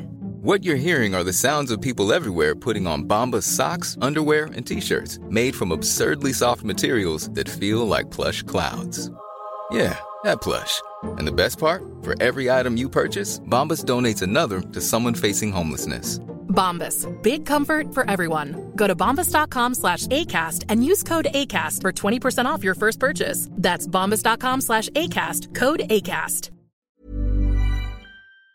4 pouces D'un quand coup, même. hein. Mais t'es à l'aise, c'est confortable, donc tu te rends vraiment pas compte de. Sur l'autoroute, c'est- Parfois, t'as l'insonorisation aussi. qui Ouais, c'est ça aussi euh, qui tu sens joue, pas, c'est euh, Tu sens pas l'air. euh, j'ai eu la chance que Ben- Bentley m'ont prêté le Bentayga V8S ça, là. c'est incroyable. Et sur l'autoroute, ça c'était c'était effrayant parce que d'un coup, enfin, tu vas pour dépasser quelqu'un euh, et je sais pas, tu, tu laisses le pied un tout petit peu sur, euh, sur l'accélérateur et, et tu regardes et ouais, t'es à 160, C'est- 180. C'est cet effet de hauteur qui fait que tu, tu vois pas autant. Et le double euh, vitrage surtout sur celle-ci Et aussi. puis le Ouais. confort du. T'es dans ton Ouais, salon à 160 en fait. Oui, Clairement, parce c'est que ça, le t'es dans ton confort salon, du ouais. siège. C'est comme le TGV, hein, tu sens pas que t'es à 300. c'est Ouais, vrai. en plus. C'est vrai. Mais moi j'ai une question pour revenir sur la, la couleur de la voiture. Ça t'a pas bloqué? Tu t'es dit euh, par Le rapport rouge à ta 8, ouais. Euh, alors, j'ai pas choisi la couleur. En Ouais, fait, je ça, savais que je voulais euh, Ce euh, modèle. ce modèle de cette génération en S-Tronic parce que la boîte méca euh, à ton époque a été peut-être plus accessible, mais alors maintenant c'est c'est devenu. euh, elle est au moins 10-15 000 euros plus cher juste pour la boîte méca, tu vois. Il faut Et pas m'en parler me la parce que mettait, ça, je sais que je vais. ça me la mettait hors budget. Et, euh, et après, euh, du coup, euh, Kevin m'a trouvé cette voiture rouge, euh, jante noire. Je me suis dit au début, ah putain, ça fait tuning quand même. Hein. c'est ça, c'est que la couleur ça peut te bloquer quand même. Et après, il me dit, tu verras, tu verras, franchement, elle est stylée et tout. Et je dis, bon, bah, ok. Et puis au pire, je ferai un covering, je changerai Ouais. la couleur des jantes. C'est pas le. le- je- ça Moi j'aime, beau- de- beaucoup cette couleur. C'est la couleur Audi euh, Sport aussi. Ouais. Donc Bah, c'est la rouge couleur. Sport, ouais. ouais, c'est la couleur de base. Moi, je me rappelle la RS5 qui était sortie, la première RS5 qui était Oui, rouge comme ça, elle était Ouais, ouais, magnifique. Ouais. Mais après, ils ont plus sorti de voiture rouge à part Ferrari, donc euh, tu Ouais. oublies, tu vois. en Ouais. fait. Et quand je l'ai vu, euh, je me suis dit, mais en fait, euh, waouh, avec le carbone, les étriques étaient gris avec les carbones céramiques. euh, C'est standard sur celle-ci la plus, non, ouais. les carbones céramiques. Et en fait, ça lui, a- ça lui va trop bien. Ouais, donc, euh, Juste les jantes noires, bah, ça contraste, ça va bien avec le côté foncé du carbone aussi. euh. Puis ça te fait ta voiture qu'on te reconnaît avec aussi. Ouais, elle, Ouais. est, elle est assez reconnaissable. Là. Parce Ouais, là- là, pour il y le a coup, que toi euh, qui as une R8 rouge euh, Ouais. brillant, c'est ça le Ouais, Brillant, rouge brillant, Donc, Et, euh, et t'as- donc tu as tout le carbone extérieur. Ouais, ouais, il y a Euh, tout. Il y a tout. Ah, Rétro, side blade, euh, Siège diffuseur. confort ou euh, les sièges? Siège confort, ouais. Ah, Je pense que c'est mieux d'avoir ça. Moi j'avais Ouais. siège confort aussi. Bah, la plus, elle a les suspensions fixes, elle a pas le Ouais. mani ride. Ouais. Euh, et donc, c'est des suspensions qui sont plus raides, plus sport. Euh, donc, la voiture va avoir un comportement, un châssis un peu plus sportif. Mais les sièges compensent super bien, ce qui fait qu'elle est pas tape-cul. Tu sens que le châssis est ferme et qu'il est sportif, ça c'est cool. Mais euh, t'es pas, t'es pas dans l'inconfort quand tu la conduis. Et la boîte de vitesse, super. Super Ouais. douce. Double Super embrayage. douce, En fait, la- le problème avec les R8, c'est que tu avais toujours cette boîte Airtronic, Ah ils appelaient, qui était simple embrayage, qui était euh, bah, au- aujourd'hui pourri. Quand elle est sortie, ça, ça allait très bien. Mais là, aujourd'hui, de- vraiment, la boîte, elle est, elle est pas Ouais. terrible. Euh, donc Lente ensuite, et 6 vitesses. ouais, Et réputée un peu fragile. exact. Et en fait, sur la phase 2, avec le restylage, ils auraient pu juste changer le look, mais ils ont mis cette boîte à double embrayage qui est, qui est qui incroyable. change tout. Ouais. Qui change tout. Et euh, en fait, c'est comme, en fait, c'est comme la Hurricane quoi. Quand, quand ils ont sorti la Lambo, C'est comme la quoi? Hur- Moi, j'ai, dis Hurricane. Hurricane. Hurricane. Oh yeah, right, sorry. C'est Hurricane. Hurricane. Huracan. Je- Avec la Huracan, euh, ils ont sorti la boîte double embrayage, ça a changé. Maintenant, quand, C'est comme la Peugeot 206. je sais pas si tu connais. Yeah, no, what- et, euh, et voilà quoi. Mais, tu- mais tu sais, les, les boîtes Manu, moi j'ai vendu la mienne pendant le Covid euh, parce que, enfin, fallait, fallait que je la vende quand. Et elle était en, en conduite à droite, mais je cherchais exactement la tienne. Je cherchais en, en double En embrayage. S-Tronic. en S-Tronic. Et les boîtes Manu, déjà il n'y en avait pas. J'habitais à Londres, donc c'était conduite à droite, donc c'était encore plus rare. Il y avait 9, je crois, deux accidentés, une qui a disparu, donc 6 vraiment. Et donc boîte Manu, j'avais abandonné, tu vois. Et c'était la période où ces ventes des enchères en ligne avaient commencé. Donc euh, Collecting Cars, C'est quand je cherchais la mienne, j'ai regardé toutes tes vidéos de ta 8 Ouais, Genre la recherche, le truc, la vente, l'échappement, le tout. pour ça YouTube c'est dingue. Ouais, c'est Parce que bien. quand tu trouves, moi j'adore faire ça, quand tu trouves un YouTuber n'importe où, dans Qui n'importe a la quelle caisse langue, que tu veux. qui a la caisse que tu veux, oh, c'est incroyable parce que tu as toutes les infos, les réponses à toutes tes Ah, moi, questions, ouais. elles sont là. Moi, je regarde la. Enfin, par rapport à la, la Murcielago. Toi, tu dois euh, regarder Manu manuel. Oh, Ouais. Non, non, non, non, fou. Ah non, lui, ça va, il- j'apprécie. Bah, c'est une autre histoire. Celui que j'adore en ce moment, c'est Matt Armstrong. Ouais, Ce- ce- cet anglais qui, qui achète des voitures, euh, des épaves, des pures épaves, des supercars de folie. Il, il les reconstruit de rien. Et il- le mec, il te, il te communique vraiment sa. Enfin, disons, le mec, il c'est pas un mécano de, de, de base. Et euh, il te communique vraiment ça, cette espèce de passion et ce, ce- ce- Ça te donne ce envie savoir. d'avoir ces voitures ça aussi. te donne vraiment envie. Et le gars, et je suis tombé sur lui parce que je regarde, je cherchais en ligne des vidéos sur des murciélagos, euh, des murciélagos manuels, et je tombe sur la sienne qu'il est en train de, il est en train d'en reconstruire une en ce moment et tout. Donc parce que je cherchais une pièce sur la mienne ou quoi. Et c'est genre, c'est- génial de voir ces youtubeurs Ouais, quand tu- qui comme ça. Ouais, et ça t'aide aussi parce que, bah, en plus, j'ai pensé à toi. Je, je, enfin, je l'ai rencontré qu'une fois et, et moi, je cherchais une moto là. Je voulais peut-être passer d'une moto, passer à avoir une moto et je cherchais une 19. Et je kiffais cette moto, j'adore le look, etc. Et je vais sur YouTube La pour BM. voir un peu, ouais. Et je regarde un petit peu la BM, etc. sur les vidéos et je tombe sur toi qui fait une vidéo sur euh, cette moto, c'est ça? La 90, ouais. Ouais? Ouais, je l'ai filmé, ouais. Et je me suis dit, merde, mais attends, j'ai déjà vu quelque part. Et donc, je suis là, et, et en fait, je regarde, et tu Ouais. expliques bien la moto, mais sur circuit, je crois, en plus. Oui, j'ai fait des, des images sur circuit avec T'as fait euh, une... celle-là, et ouais. Donc, je me suis dit, tu vois, c'est c'est dingue de dire que tu connais quelqu'un qui a fait une vidéo sur la moto que tu voulais, mais tu lui as pas posé la question, mais. euh, Ouais, c'est et vrai du que. coup, t'en que- penses quoi de cette moto? Bah, maintenant qu'on est là, donc. Ouais, ouais, c'est, c'est une moto qui a un moteur incroyable, parce que c'est le, le Flat Twin euh, de BM, qui est fabuleux ce moteur. Ouais, et puis, Euh, il est mythique en plus. tout. Il est, il est bien équilibré, il a énormément de couple, c'est ça sa, sa caractéristique, puis j'aime bien le son. Après, euh, elle est un peu lourde pour Ouais. un Bon, bah, après, moi, c'est-. Ouais, moi, c'est plus en mode. euh, Balade Balade, hein. Et pour la balade, moto. ouais. je l'ai trouvé trop, trop raide. Après, Ah peut-être que ça se règle les suspensions, mais franchement, moi, j'ai trouvé hyper tape-cul. Et il y a trop, il y a trop de couple, il y a trop de puissance pour de la balade. Enfin bon, Ouais. évidemment, tu peux la rouler doucement, mais ça arrache trop les bras pour un, un truc Mm. qui est, qui est cool, quoi. D'accord. Mais je trouve elle est tellement mythique cette moto que j'étais Mais elle est euh, belle, le son est je veux quand même regarder une vidéo dessus, tu vois. Et je suis tombé sur toi. Donc c'est drôle de. Ah, c'est cool. Ouais, quand tu vois un pote euh, ou quelqu'un que tu connais sur YouTube, et surtout quelqu'un, euh, ou si ton YouTube, même que, que tu connaisses pas ton YouTuber préféré, à qui tu fais confiance, tu sais que les, qu'il a un peu les mêmes euh, euh, réflexions que toi, qui réfléchit la même- qui cherche les mêmes Ouais. choses dans les voitures, tester une voiture que tu recherches, Ouais. euh, c'est. euh, Mais même quand tu regardes un peu les voitures, les différents modèles, ben là en ce moment, j'étais là, on- je me posais la question avec 80 000 euros, qu'est-ce que tu peux acheter en voiture, en SUV un peu confortable, machin. Donc c'est pas ce que j'ai envie d'acheter parce que j'ai déjà ma voiture, mais je me posais cette question-là et je regarde les, les trois là, comment ils s'appellent? Je t'ai montré la vidéo hier, Seb. Les trois qui se mettent, donc tu as un GLC à 63 MG, un BMW euh, X4, euh, ma- je sais plus, euh, c'est quoi euh, M, avec après, X4 M, M M, Sport, ouais. et après il y en a un autre, un, un Macan. Et tu les vois démarrer tous, faire la course sur une ligne droite. Ah, les drag race de c'est J'adore ces vidéos. Ouais, Carwow, ouais, J'adore ces vidéos, mais j'ai été Ouais. déçu du euh, BMW. puis, euh, le- bon, après, t'as les résultats qui sont, qui sont là. Tu mais- peux pas contrôler Ouais. ça. euh, ouais. Mais tu vois, t'es es là, tu, tu regardes cette vidéo, tu te dis Ah, celui-là, j'adore cette voiture, mais tu la regardes dans- dans cette vidéo, tu te dis Oh merde. La perf est pas aussi bonne. Loser.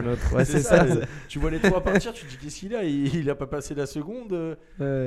J'adore ces vidéos. C'est pour ça qu'ils les refont après. Parfois, tu penses qu'il y a une erreur humaine et ils les refont et en fait, c'est confirmé. Ouais, en c'est fait, non, confirmé. c'est c'est nul. Et c'est comme tu as dit, ça fait partie de l'expérience d'achat d'une voiture. De parcourir tout Internet et quand tu retrouves une vidéo que tu n'as pas encore vue, tu vois, sur la, sur la voiture, c'est Ouais. un, un sentiment de Celle-là, je l'ai pas vu. Ah, Ouais, Celle-là, je l'ai pas vue. Ah, trop bien, 8 minutes. Et il répond à toutes les questions que je veux.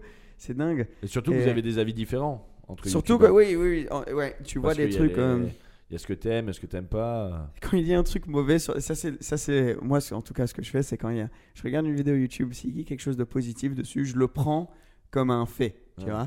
Il dit un truc négatif, Ouais, peut-être que c'est son ouais, avis ouais, c'est perso. son avis, tu vois, c'est subjectif, euh, tout ça, tu vois. Mais quand c'est un truc bien, je fais, ouais, t'as vu, il a dit que ça consommait pas beaucoup, donc euh, nickel, ça consomme pas beaucoup, tu vois. Il y a un autre qui dit que ça consomme Bah, énormément. Et... Ça, pour le coup, c'est un truc vachement intéressant que tu dis parce que il y a euh, un. Enfin, je prends son exemple parce que c'est ça qui m'amène à, à ce sujet. C'est euh, Fanch Racing sur Instagram, Ouais. qui est un collectionneur français qui a beaucoup, beaucoup, beaucoup de très, très belles voitures. Et, et récemment, il s'est mis, enfin récemment, peut-être depuis un an, euh, donner son avis, genre en texte, sous les photos, sur toutes les voitures. Il fait ça très bien d'ailleurs. Il fait ça très bien. Et euh, moi, à la, à la fin de l'année, je fais mon top 10 des voitures que j'ai essayées 2022. Et, euh, et par exemple, j'ai, euh, j'ai moi la MC20, j'ai pas trop kiffé, mais peut-être par rapport aux conditions d'essai, j'ai pas eu très longtemps, etc. Et, euh, et là, lui, il a mis son top, euh, je sais pas combien, et il a mis la MC20. Il a dit Ah ouais, en fait, euh, elle est génialissime. J'ai vu des vidéos YouTube trompeuses ou des, euh, des commentaires Tu de. sais, quand on réfère à toi un petit peu. un Ah, petit je dis pas qu'il réfère euh, à moi, j'ai pas cette prétention, mais, euh, mais par contre, il dit voilà, et tel journaliste, euh, par contre, l'a aimé, et, et lui, il a raison, c'est une référence. Mais en fait, une voiture, c'est tellement subjectif. C'est tel- comme de la bouffe, tu vois. Tu peux, euh, tu peux aimer et la trouver géniale parce que t'aimes euh, les châssis raides, etc. Alors que quelqu'un, il va être plus dans le confort et dans le son moteur. Et, euh, et du coup, de, que certains disent c'est une mauvaise voiture ou c'est une bonne voiture, c'est pas, pas une bonne chose. Faut, faut, faut être plus précis et dire j'aime bien parce que ceci, j'aime pas parce que cela. Et un journaliste qui va dire, tu vois, Evocar of the Year, ils ont dit la GT4 RS, c'est pas c'est nul, mais c'est pas du tout aussi bien que ce qu'on dit parce que le châssis est trop raide. Moi, dans les conditions que j'ai essayé, ça m'a pas dérangé. Après, peut-être que c'est vrai qu'au quotidien, ça aurait été relou. Et en fait, c'est tellement subjectif que des gens qui disent euh, avec une voix un peu euh, qui, qui prêche euh, presque comme une religion, euh, c'est ça la vérité. Faut faire attention. Absolument. Ouais, parce que chacun a son. Et, et- et les Chacun conditions d'essai. euh, ses expériences précédentes qui conditionnent ce, jugement qui est hyper subjectif, quoi. C'est comme quand tu. euh, euh, en tout cas, euh, ça me fait penser parce que tu as utilisé cet, exemple, mais la MC20, moi, quand je l'ai testé la première fois, ils m'ont énormément parlé du fait que la voiture, on pouvait l'utiliser au quotidien, qu'elle était. euh, etc. On l'a essayé en circuit, donc euh, on parlait beaucoup de, la suspension et tout. Et je suis là, bah, en vrai, j'ai aucune idée si la suspension elle est bien ou pas. Un circuit, c'est parfait, il y a zéro boss dessus. Donc, tu as, aussi des, des choses comme ça où quelqu'un aurait pu dire la suspension, elle est, elle est terrible, ou, ou le point fort de cette voiture, c'est la suspension, etc. Mais pour ça, il faut un essai d'une semaine, Exact, avec plein de exact. Ça. conditions. Faut pas Mais moi, je pense que la- les meilleurs testeurs pour ça, c'est les gens qui ont le plus d'expérience. Donc, bien sûr, sûr, ça va c'est être les sûr, pilotes, ça va être les gens qui, qui testent Harris, ça. qui ont une manière aussi. Voilà, des gens qui ont de l'expérience surtout. Mais comme tu dis, c'est tellement subjectif que pour l'un, lui, il aimera le fait que la suspension est ultra dure. Pour l'autre, il la voudra un peu plus, un peu plus soft. Ouais. C'est, ultra Et subjectif. même parmi ceux qui ont de l'expérience, euh, ils vont préférer certaines choses, tu vois. Même Bien Chris sûr. Harris, qui est un dieu du drift, euh, qui fait des, des essais depuis des années, qui a une carrière, enfin voilà, il n'y a pas besoin de la rappeler. euh, il va avoir ses préférences, tu vois. Et ça se trouve, un mec qui est, qui est tout aussi bon va aimer autre chose dans les voitures. Et, et tu leur donnes trois voitures à classer, le classement sera différent. C'est ça qui est intéressant aussi, tu vois. Mais du coup, quand, quand quelqu'un dit, oh, il a dit vraiment dit n'importe quoi, lui, non, il a dit ce qui lui correspond, tu vois. Et les, Et, gens, euh, les, gens qui, les gens qui font des articles et tout ça et qui disent que ça c'est nul ou ça c'est pas bien ou ça c'est- tu peux déjà un petit peu euh, enfin tu, tu peux un Bah, peu déjà après- t'en écarter tu sais que c'est un peu c'est, c'est- c'est- c'est- Ouais, ça c'est- dépend. c'est- ils peuvent pas comme tu dis prêcher ce qu'ils disent comme la vérité exacte Non, Parce que- c'est son, son point de vue et- Ouais. et, ça se respecte. Mm. Mais c'est pas forcément la vérité pour une voiture. Quoi. Moi, je trouve que c'est une des forces de YouTube, c'est que quand tu es journaliste pour un magazine ou quelque chose qui est vraiment... Il faut, faut vraiment donner un point de vue limite sub- subjectif euh, pour l'achat des voitures, etc. En tout cas, mo- moi, la manière que je regarde ma chaîne, je sais peut-être que toi, tu as un point de vue différent, je dis, je ne suis pas dans cette catégorie-là, euh, je ne peux que donner mon avis. Donc euh, Ouais. voilà, je suis pas là pour dire si c'est bien pour, euh, pour acheter dans ce cas-là, dans ce, etc. Mais là, aujourd'hui, en conduisant cette voiture, j'ai kiffé ou j'ai pas kiffé parce que si, parce que ça. Euh, et, et avec YouTube, au moins, tu n'as pas ces contraintes-là de, de se dire, Ouah, c'est vraiment euh, euh, un, un magazine où je dois donner ce, ce- ce point de oui, vue toi pour, des potentiels acheteurs. Exact. Ouais. Donc, donc ça, c'est dingue. Et juste pour revenir un peu sur, sur YouTube, toi, tu as un truc qui m'a toujours passionné en, en tant que pote de, de, de ta carrière sur YouTube, c'est à quel point tu as pu gérer ta vie à côté de YouTube. Parce que tu as eu quand même une type de double vie en quelque sorte. Comme ça, ça fait un peu. Ça euh, fait bizarre, non, je sais, mais en fait, tu avais, ce truc de, de YouTube qui, est un, qui peut être un job à plein temps. Et tu avais une vie, que ce soit en, en études ou en travail, à côté, qui était très intense aussi. Et tu as réussi à gérer les Ouais. deux. Et ça m'a Jusqu'à toujours un impressionné. certain point, ouais. Jusqu'à un certain point. Moi, ça m'a impressionné parce que j'étais en galère en train d'essayer d'en faire un. Et toi, à côté, tu faisais euh, d'autres choses que j'ai jamais réussi à faire. euh, sur- T'as pas, sur eu le compte- côté, t'as pas par compté tes heures, je présume. C'est- Ça Non, c'était une intense. époque euh, un peu intense où, euh, du coup, pour ceux qui savent pas de quoi on parle, j'ai fait des études de biologie euh, et j'ai fait les études, euh, le parcours universitaire euh, jusqu'au bout, jusqu'à la thèse. Et, euh, et donc, ouais, les trois dernières années de doctorat, c'était un peu compliqué parce que c'est là où la chaîne YouTube commençait à bien marcher. J'ai toujours fait en parallèle les vidéos, comme un passe-temps. Et euh, c'est vraiment pendant mes deux dernières années de thèse où je me suis dit, putain, je pourrais peut-être en vivre en fait. Mais donc pour en vivre, il fallait garder un rythme soutenu sur les réseaux sociaux. C'est ça, ouais. Donc j'avais ma thèse euh, au laboratoire euh, toute la semaine et le, le temps libre ou les jours de congé euh, que je consacrais à des tournages, à du montage et tout, et j'avais plus de vie. Donc c'était un peu compliqué. Ouais, c'était compliqué, enfin c'était dur quoi. Et à la fin, il- forcément, je pouvais pas continuer les deux quoi. Et je me suis dit, j'ai l'opportunité d'essayer de vivre de ma passion des voitures, bien que la science me passionnait aussi. Le métier de recherche, je trouvais ça un peu moins marrant au quotidien que, que d'aller essayer des caisses. Et, euh, et du coup, à la fin de ma thèse, quand j'ai soutenu ma thèse, euh, tout de suite après, je me suis mis à plein temps sur, euh, sur YouTube et je regrette pas. C'est beau que tu aussi pas perdu la passion pour faire des vidéos YouTube dans une période comme ça. Parce qu'une période où t'as- c'est c'est tellement un challenge et que tu n'as pas de sommeil, que, que, que tu te pousses vraiment à sortir ces vidéos pour le garder, souvent ça peut te faire euh, euh, euh, enfin, moins aimer et moins apprécier. Bah, tu vois, ce ce c'est qui marrant que tu dises ça parce que la passion, je l'ai pas du tout perdue à cette époque-là. Parce que peut-être que c'était aussi mon, mon échappatoire de, de, de Ouais, mes études, de- la science, c'est du boulot. Faut être dedans, dedans et Ouais, c'est c'est un travail. de sortir de là, quoi. Ça me, ça, me faisait- ça me changeait les idées. Peut-être c'était du boulot aussi, mais Ouais, ouais. c'est ça me changeait les idées. Et la passion, tu vois, je trouve, euh, je la trouve, je trouve ça plus dur de la conserver aujourd'hui.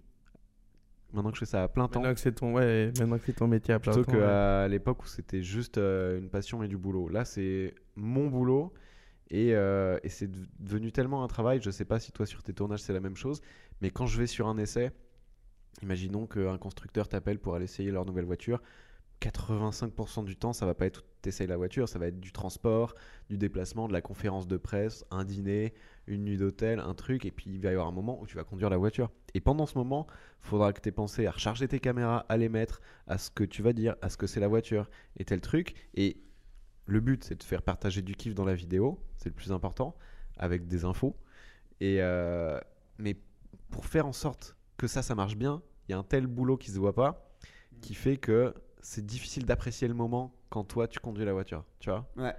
Et de Ouais. plus en plus, je ressors, je repars, je rentre chez moi de l'essai en me disant, j'ai essayé vraiment une caisse de ouf, mais euh, je, me souviens Ouais. même pas si j'ai kiffé ou pas, tu vois. Avant, avant, tu kiffais parce que c'était ton échappatoire. Donc tu voyais Ouais. pas qu'il fallait recharger les caméras, tu te rendais pas compte. Enfin, c'était naturel. Ouais, c'était euh, c'était un. Tu te posais pas la question. Mais il faut question, prendre les ouais. moments comme ça. Moi, toi, tu m'as beaucoup aidé avec ça parce que une ou deux fois, euh, quand on roulait, on, était, on éteint les caméras et on disait viens juste on kiffe là. Et on faisait. Et on, on savait très bien qu'après on allait reprendre. C'est important. de Moi, le ça. côté où, Ouais. j'ai le plus du mal, je sais pas si tu ressens ça, toi, c'est le côté euh, technique des algorithmes de nanani de nanana qui, qui souvent me saoule un petit peu de devoir en fait faire des choses pour YouTube, pas pour parce que toi t'en as nécessairement envie. Mais parce que t'es esclave de la Voilà, c'est plateforme. ça. Oui, parce que tu es esclave de la C'est ce qu'ils plateforme. ont créé. Vous devez vous Et- ajuster à tout, euh, à tout ce qu'ils veulent en gros. Ouais, exact. Et donc, hein. euh, donc euh, après, tu, tu vois, c'est très facile de dire, bah, juste fais des, fais des vidéos euh, euh, comme tu as envie de faire, euh, euh, mets des titres, Ouais. des miniatures, genre que tu Ça, trouves belles. ouais. Parce que des fois, tu vois une photo, je dis, cette photo, elle est magnifique, mais je Tu sais, sais que, si je la mets en miniature, la vidéo, elle fait rien. donc ça, c'est le côté, moi, j'ai vraiment le plus de mal, et j'essaie là, en, en- comme on a dit, de revenir, l'authenticité, ça, ça se Back ressent. to basic. Back to basic. En, Mm. en 23, j'ai envie de faire, tu sais quoi J'ai envie de juste faire les vidéos comme moi je kiffe, euh, que je sais que mon audience aime aussi parce que c'est important, mais je sais qu'il y a certains types, tu vois, les living with, les, où je passe plus de temps avec une voiture plutôt que juste. Et, et moins me mettre la pression de faut que je sorte une vidéo pour sortir une vidéo, tu vois. Je sais que euh, cette semaine-là, euh, j'ai pas une vidéo, ben ok. Voilà, c'est C'est un peu ça. ce que tu disais avant. Pareil pour la- le boulot. Et avant, vous mettiez des vidéos sur YouTube en mode euh, je le Tu fais quand pas. je veux. Ouais. Et maintenant, vous êtes obligé d'y penser. Tu vois. un Et- rendement, tu dois faire un certain Quand même, nombre par je le fais quand je veux, mais euh, quand t'as goûté au fait de mettre des vidéos qui marchent, ben et que t'as mis le pied dedans, c'est une drogue, tu vois. On va pas se cacher que t'es content quand euh, tu fais des Ouais. vues et, Non, non, c'est pas juste. euh, mais des fois, tu es obligé. Il y a certaines semaines où tu es en vacances, où tu dis non, j'ai pas forcément envie et j'ai envie de me mettre Ouais. euh, en short et.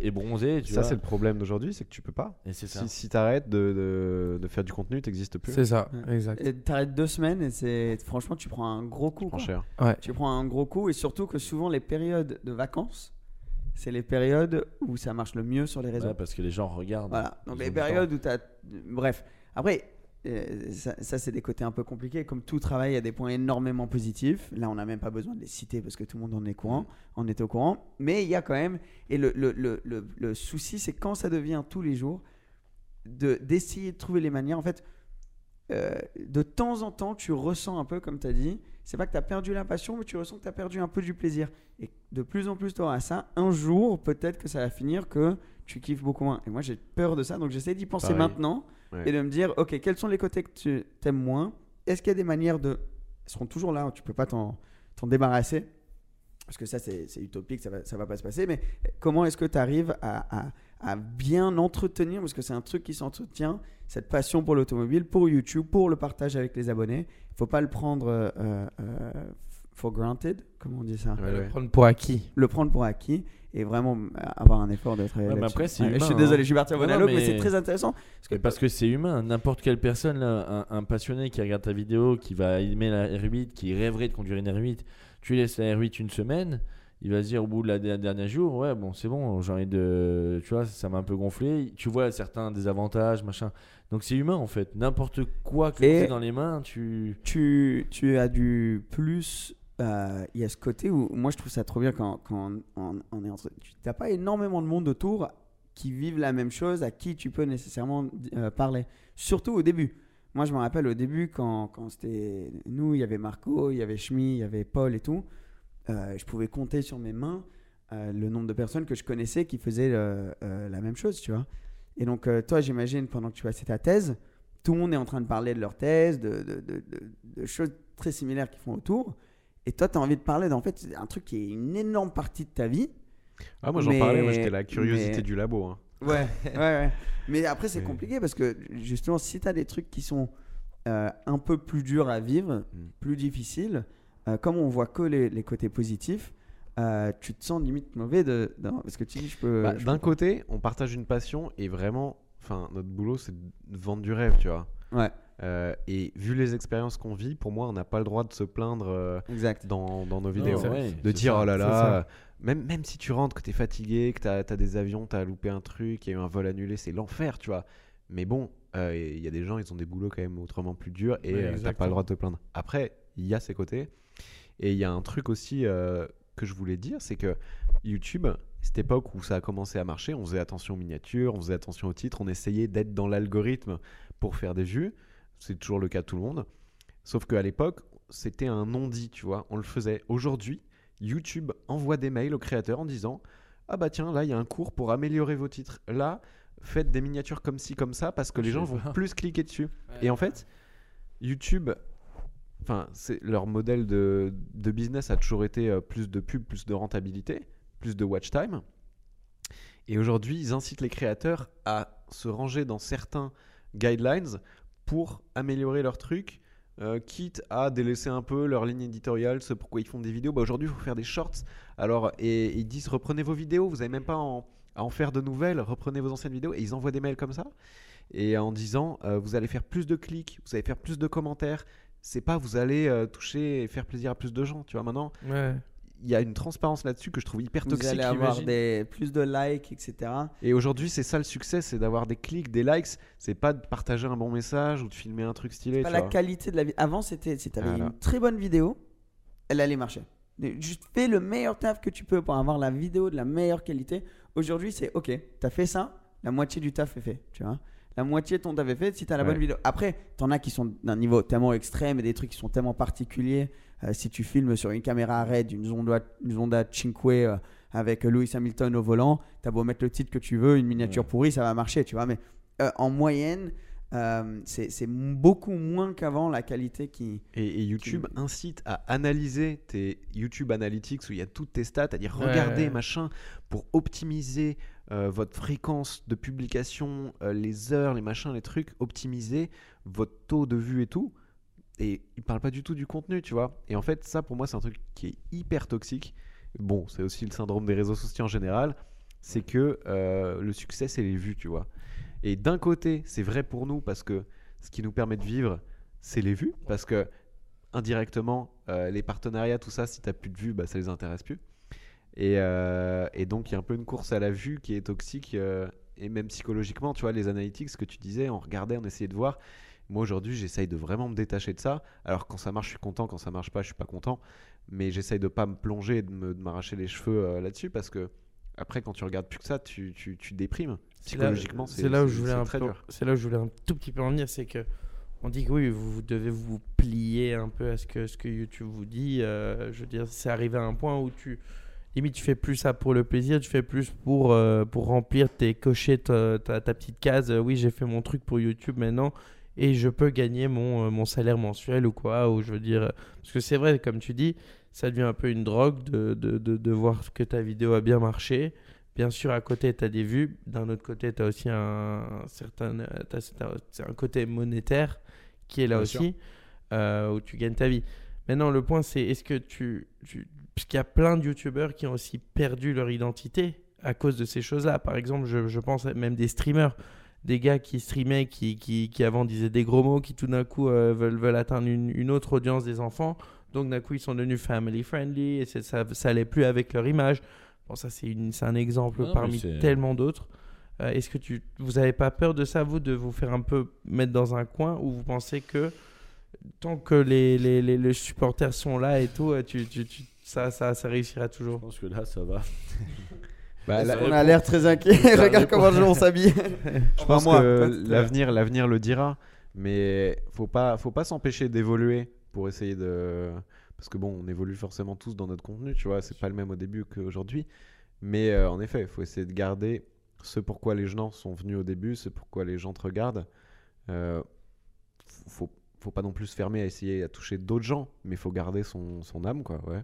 Moi, j'ai MK qui devient family friendly euh, demain, Ouais, ça, ça ça marcherait plus du marrant. tout à mon avis. Mais, euh, mais t'as très, t'as très raison de poser ça parce que c'est un truc qu'on voit, qu'on voit beaucoup. Tu vois, tu vois ça, donc les personnes qui perdent leur, euh, leur, euh, euh, Leur identité, identité, ouais. vraiment, c'est Moi, bizarrement, en y pensant là, j'en parlais avec, avec à Noël, avec ma famille, tout ça.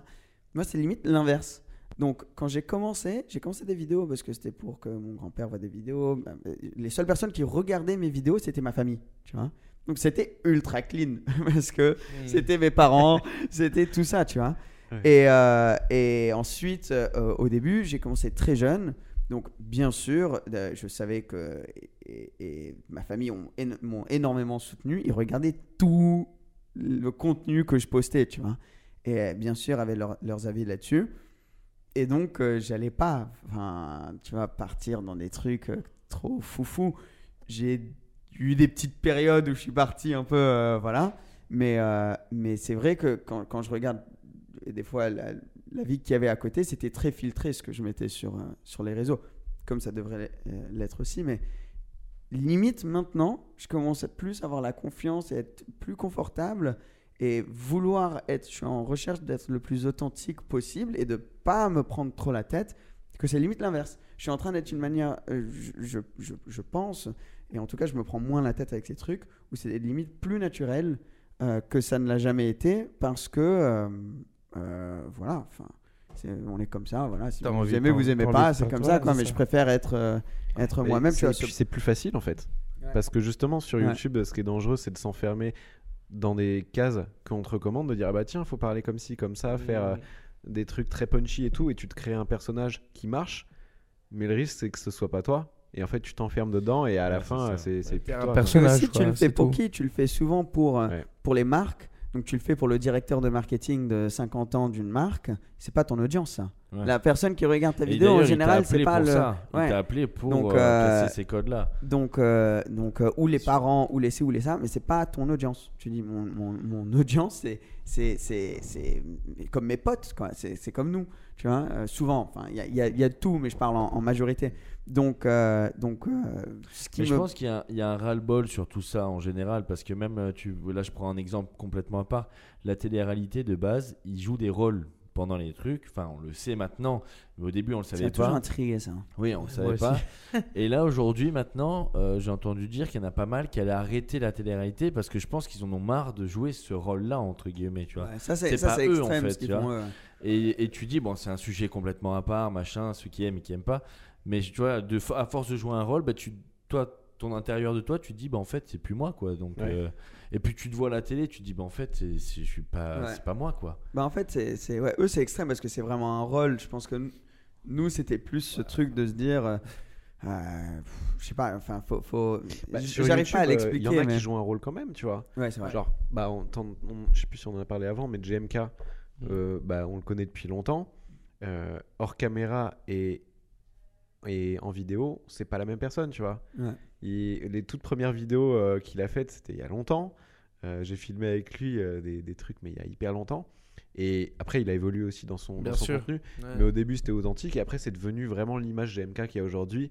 Donc, plus divertissement que journaliste auto, on va dire. Absolument. Et, et vraiment, son personnage qui est très expressif, il l'a pas hors, hors caméra, tu vois. Et euh, je sais pas s'il s'est euh, enfermé dedans ou pas volontairement. Ou... Il est plus timide hors caméra, tu dirais Ou co- co- comment ça Il- il- disons que tu vois, quand il fait des merdes, ah, des trucs qui Ouais, hurlent dans les voitures, vois. il est pas du tout comme ça en vrai. C'est quelqu'un de posé, de réfléchi. euh, Ouais, c'est ce que je me sympathique. suis toujours Ça, c'est les réactions quoi, pour, pour, pour les mais vidéos c'est- surtout. mais c'est ce qui plaît à son audience. C'est très coup, intelligent. euh, c'est bien très intelligent. Moi, ça, je me suis toujours posé la question parce que bon, je l'ai jamais parlé avec lui ni rien, mais c'est vrai qu'à chaque fois que je l'ai vu, je l'ai trouvé vachement posé, tu vois. Même au Top Mark, on l'a croisé, machin, il était super cool avec tout le monde. en Non, même mais, temps, tu vas pas arriver, salut, moi c'est Emmerich. Merde Genre, non, mais ce que je veux dire, c'est qu'il est posé. ouais. Non, mais tu vois qu'il est posé, qu'il est, tu vois qu'il est posé, qu'il est plus, euh, il prend du temps pour son Ouais, mais- audience, machin. Mais il est pas impulsif. Enfin, je le vois, je l'ai je l'ai pas vu impulsif, tu vois. Similairement, similairement à ça, genre on- un mec comme Gad, c'est le même. Genre c'est Voilà. le même dans la vraie vie et sur, sta- sur- enfin sur scène, le mec euh, il a une répartie de dingue, il te fait une blague toutes les deux Ouais, secondes. il est. C'est c'est le- c'est la même personne quoi. Mais je pense que ça peut être une combinaison de deux choses. Dis-moi ce que t'en penses. Ça peut être une combinaison de il a vu ce qui marchait, donc euh, tu pousses dessus, c'est très intelligent, il a il grave géré son truc. Et aussi peut-être que en vrai c'est un, un peu à l'intérieur de lui et donc quand il est euh, avec, avec du monde autour, il est peut-être plus timide ou je sais pas. Et quand, quand il fait ses vidéos, Ouais, ça fait après, tellement là, longtemps qu'il fait ses vidéos qu'il est confortable. On arrive euh, dans une analyse psychologique Oui, après, ouais, c'est difficile à dire. Ouais, mais... Mais c'est vrai que, lui par exemple, le dire en vrai. Par exemple, euh, la, la raison que je le dis, c'est- quand tu filmes pendant ça. longtemps. Quand tu filmes pendant longtemps, souvent, c'est. euh, je sais par exemple que quand moi je fais une vidéo, si j'ai plusieurs personnes dans la voiture euh, avec qui je suis pas super proche nécessairement, je suis beaucoup. Et après, si c'est juste moi et la caméra, je sais pas pourquoi je suis, je suis tellement bien, je suis confortable. C'est Ouais. toi et, et- et c'est- c'est c'est ce que tu Tu connais te lâches un peu, quoi. et tu te lâches Ouais. et les vidéos sont tellement mieux dans ce scénario-là que par exemple si tu as quelqu'un de la marque, bah, bien sûr ça c'est un- encore une fois un, un exemple extrême, mais même que ce soit, euh, euh, je sais pas, quelqu'un, c'est la première Ouais. fois que vous roulez ensemble dans la voiture ou vous vous connaissez pas super bien.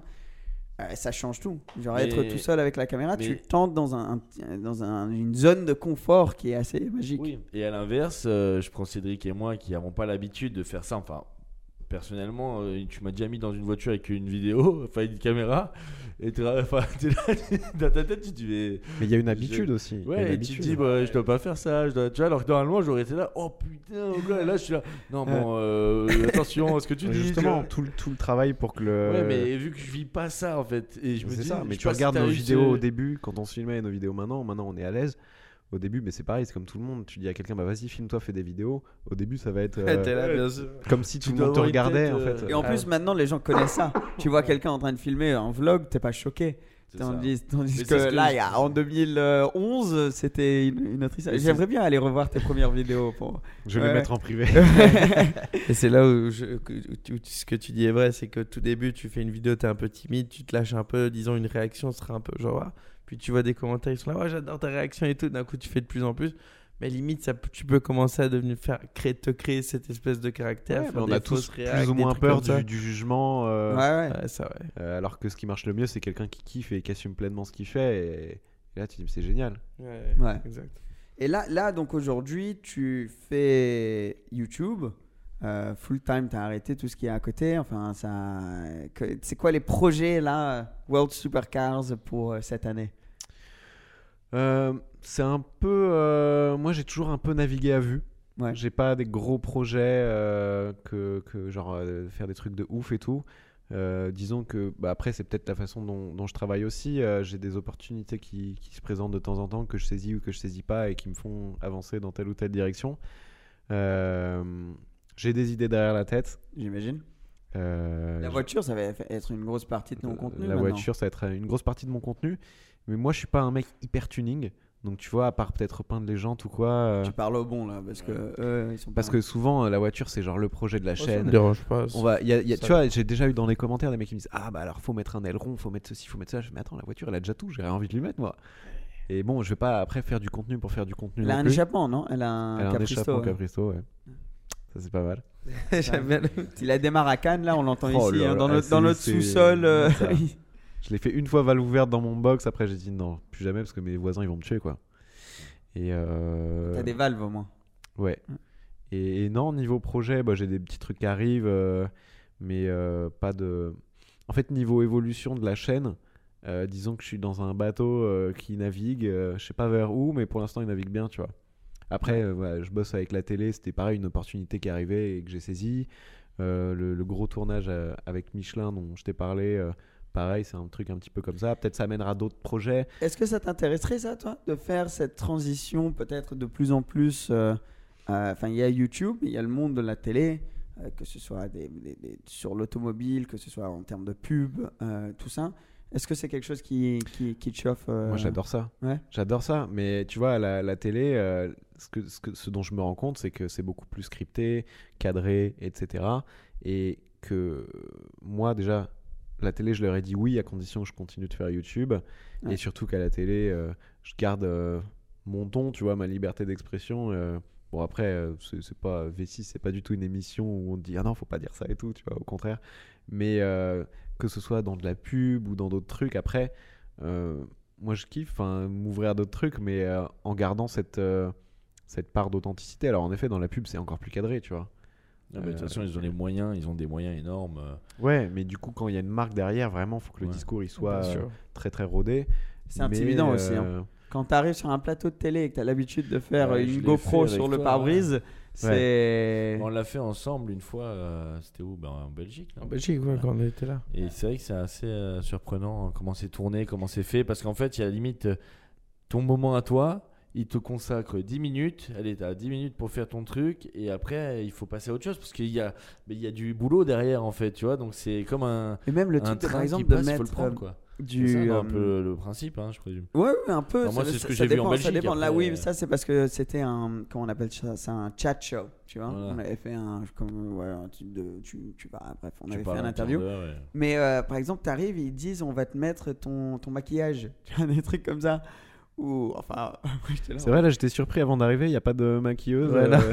Ouais, ouais, non, il n'y a pas de maquilleuse ici, non. Chez Propulsion, c'est all natural.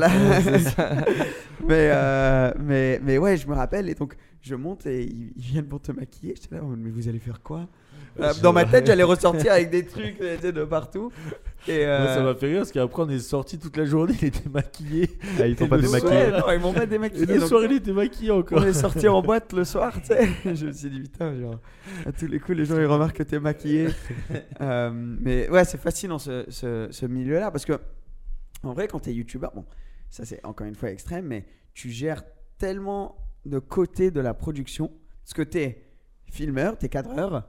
T'es présentateur, t'es monteur, Bah, t'es ouais. analyste euh, d'analytics sur YouTube, tu, genre, tu, tu mets tout en un. C'est un tu- truc qui fait aussi la difficulté de répondre à quand on te dit qu'est-ce que tu fais dans la vie.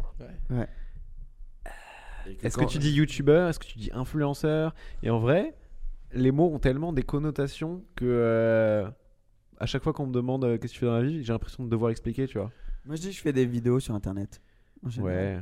Mais après, Ouais, les mais gens. mais après, en vrai, pense le- que le ça boulot- peut partir dans le porno, tout ça. Voilà, c'est ça, ça, ça peut être très très mal vu ça aussi. Ouais, mais bon. Ça Non, mais va le, boulot, il se résume à un boulot de producteur en fait. C'est vrai, c'est vrai. Ou alors de- d'acteur, autoproducteur, je sais pas comment tu pourrais dire. Ouais. Parce que influenceur, aujourd'hui, il y a plein de gens qui disent que c'est un métier. Pour moi, c'est une caractéristique de notre métier Ouais. qui permet de gagner de l'argent. Mais c'est pas un métier en soi. Je pense en tout cas, pas à notre échelle. Je pense que c'est pas le métier, non, c'est ça. Et je trouve ça un peu prétentieux de penser que tu Et- influences énormément. Et même youtubeur, youtubeur, il y en a beaucoup qui vont dire euh, bah c'est pas un métier. Ah, Aujourd'hui, ça commence à changer un petit Ça peu. commence, mais à une époque, euh, tu disais t'es youtubeur, euh, Bah, Ouais, tu- bah, tu moi, fais des vidéos rappelle, dans ta chambre. Voilà, euh, c'est ça. À l'aéroport ou quoi, s'ils te demandent ton travail ou si tu te fais arrêter, s'il y a un gendarme, plusieurs fois des personnes m'ont demandé tu fais quoi? Je me dis bon, je veux dire youtubeur, c'est le truc que je fais, ah, youtubeur. Ils font non, non, non, mais genre euh, ton vrai travail, tu vois. Bah, pour le coup, Je sais pas ce que tu veux que je te quand, dise, euh, alors. je me suis fait arrê- arrêter avec la R8 V10 des Senium. Tu sais, il fait le PV et tout, machin. Il me dit profession. Et je venais d'arrêter ma thèse.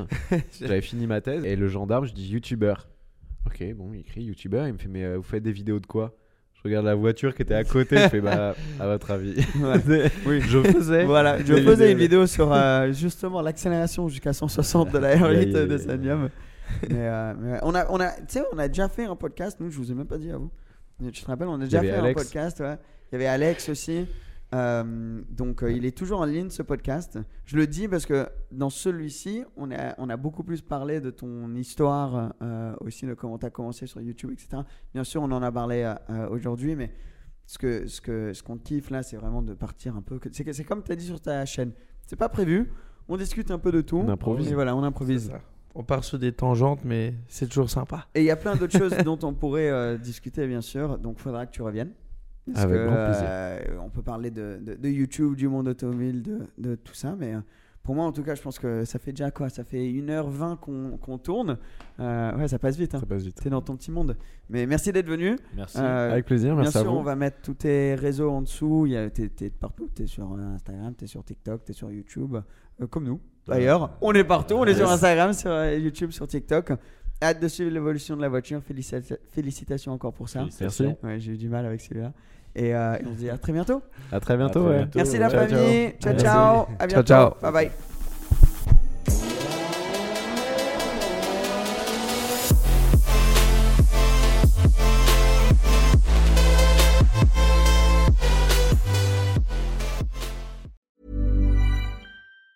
Even on a budget, quality is non-negotiable. That's why Quince is the place to score high-end essentials at 50 to 80% less than similar brands. Get your hands on buttery soft cashmere sweaters from just 60 bucks, Italian leather jackets, and so much more. And the best part about Quince, they exclusively partner with factories committed to safe, ethical, and responsible manufacturing. Elevate your style without the elevated price tag with Quince. Go to quince.com slash upgrade for free shipping and 365-day returns. Hi, I'm Daniel, founder of Pretty Litter. Did you know cats tend to hide symptoms of sickness and pain? I learned this the hard way after losing my cat, Gingy. So I created Pretty Litter, a health monitoring litter that helps detect early signs of illness by changing colors, saving you money and potentially your cat's life. Pretty Litter is veterinarian developed, and it's the easiest way to keep tabs on your fur baby's health right at home. Go to prettylitter.com and use code ACAST for 20% off your first order and a free cat toy. Terms and conditions apply. See site for details.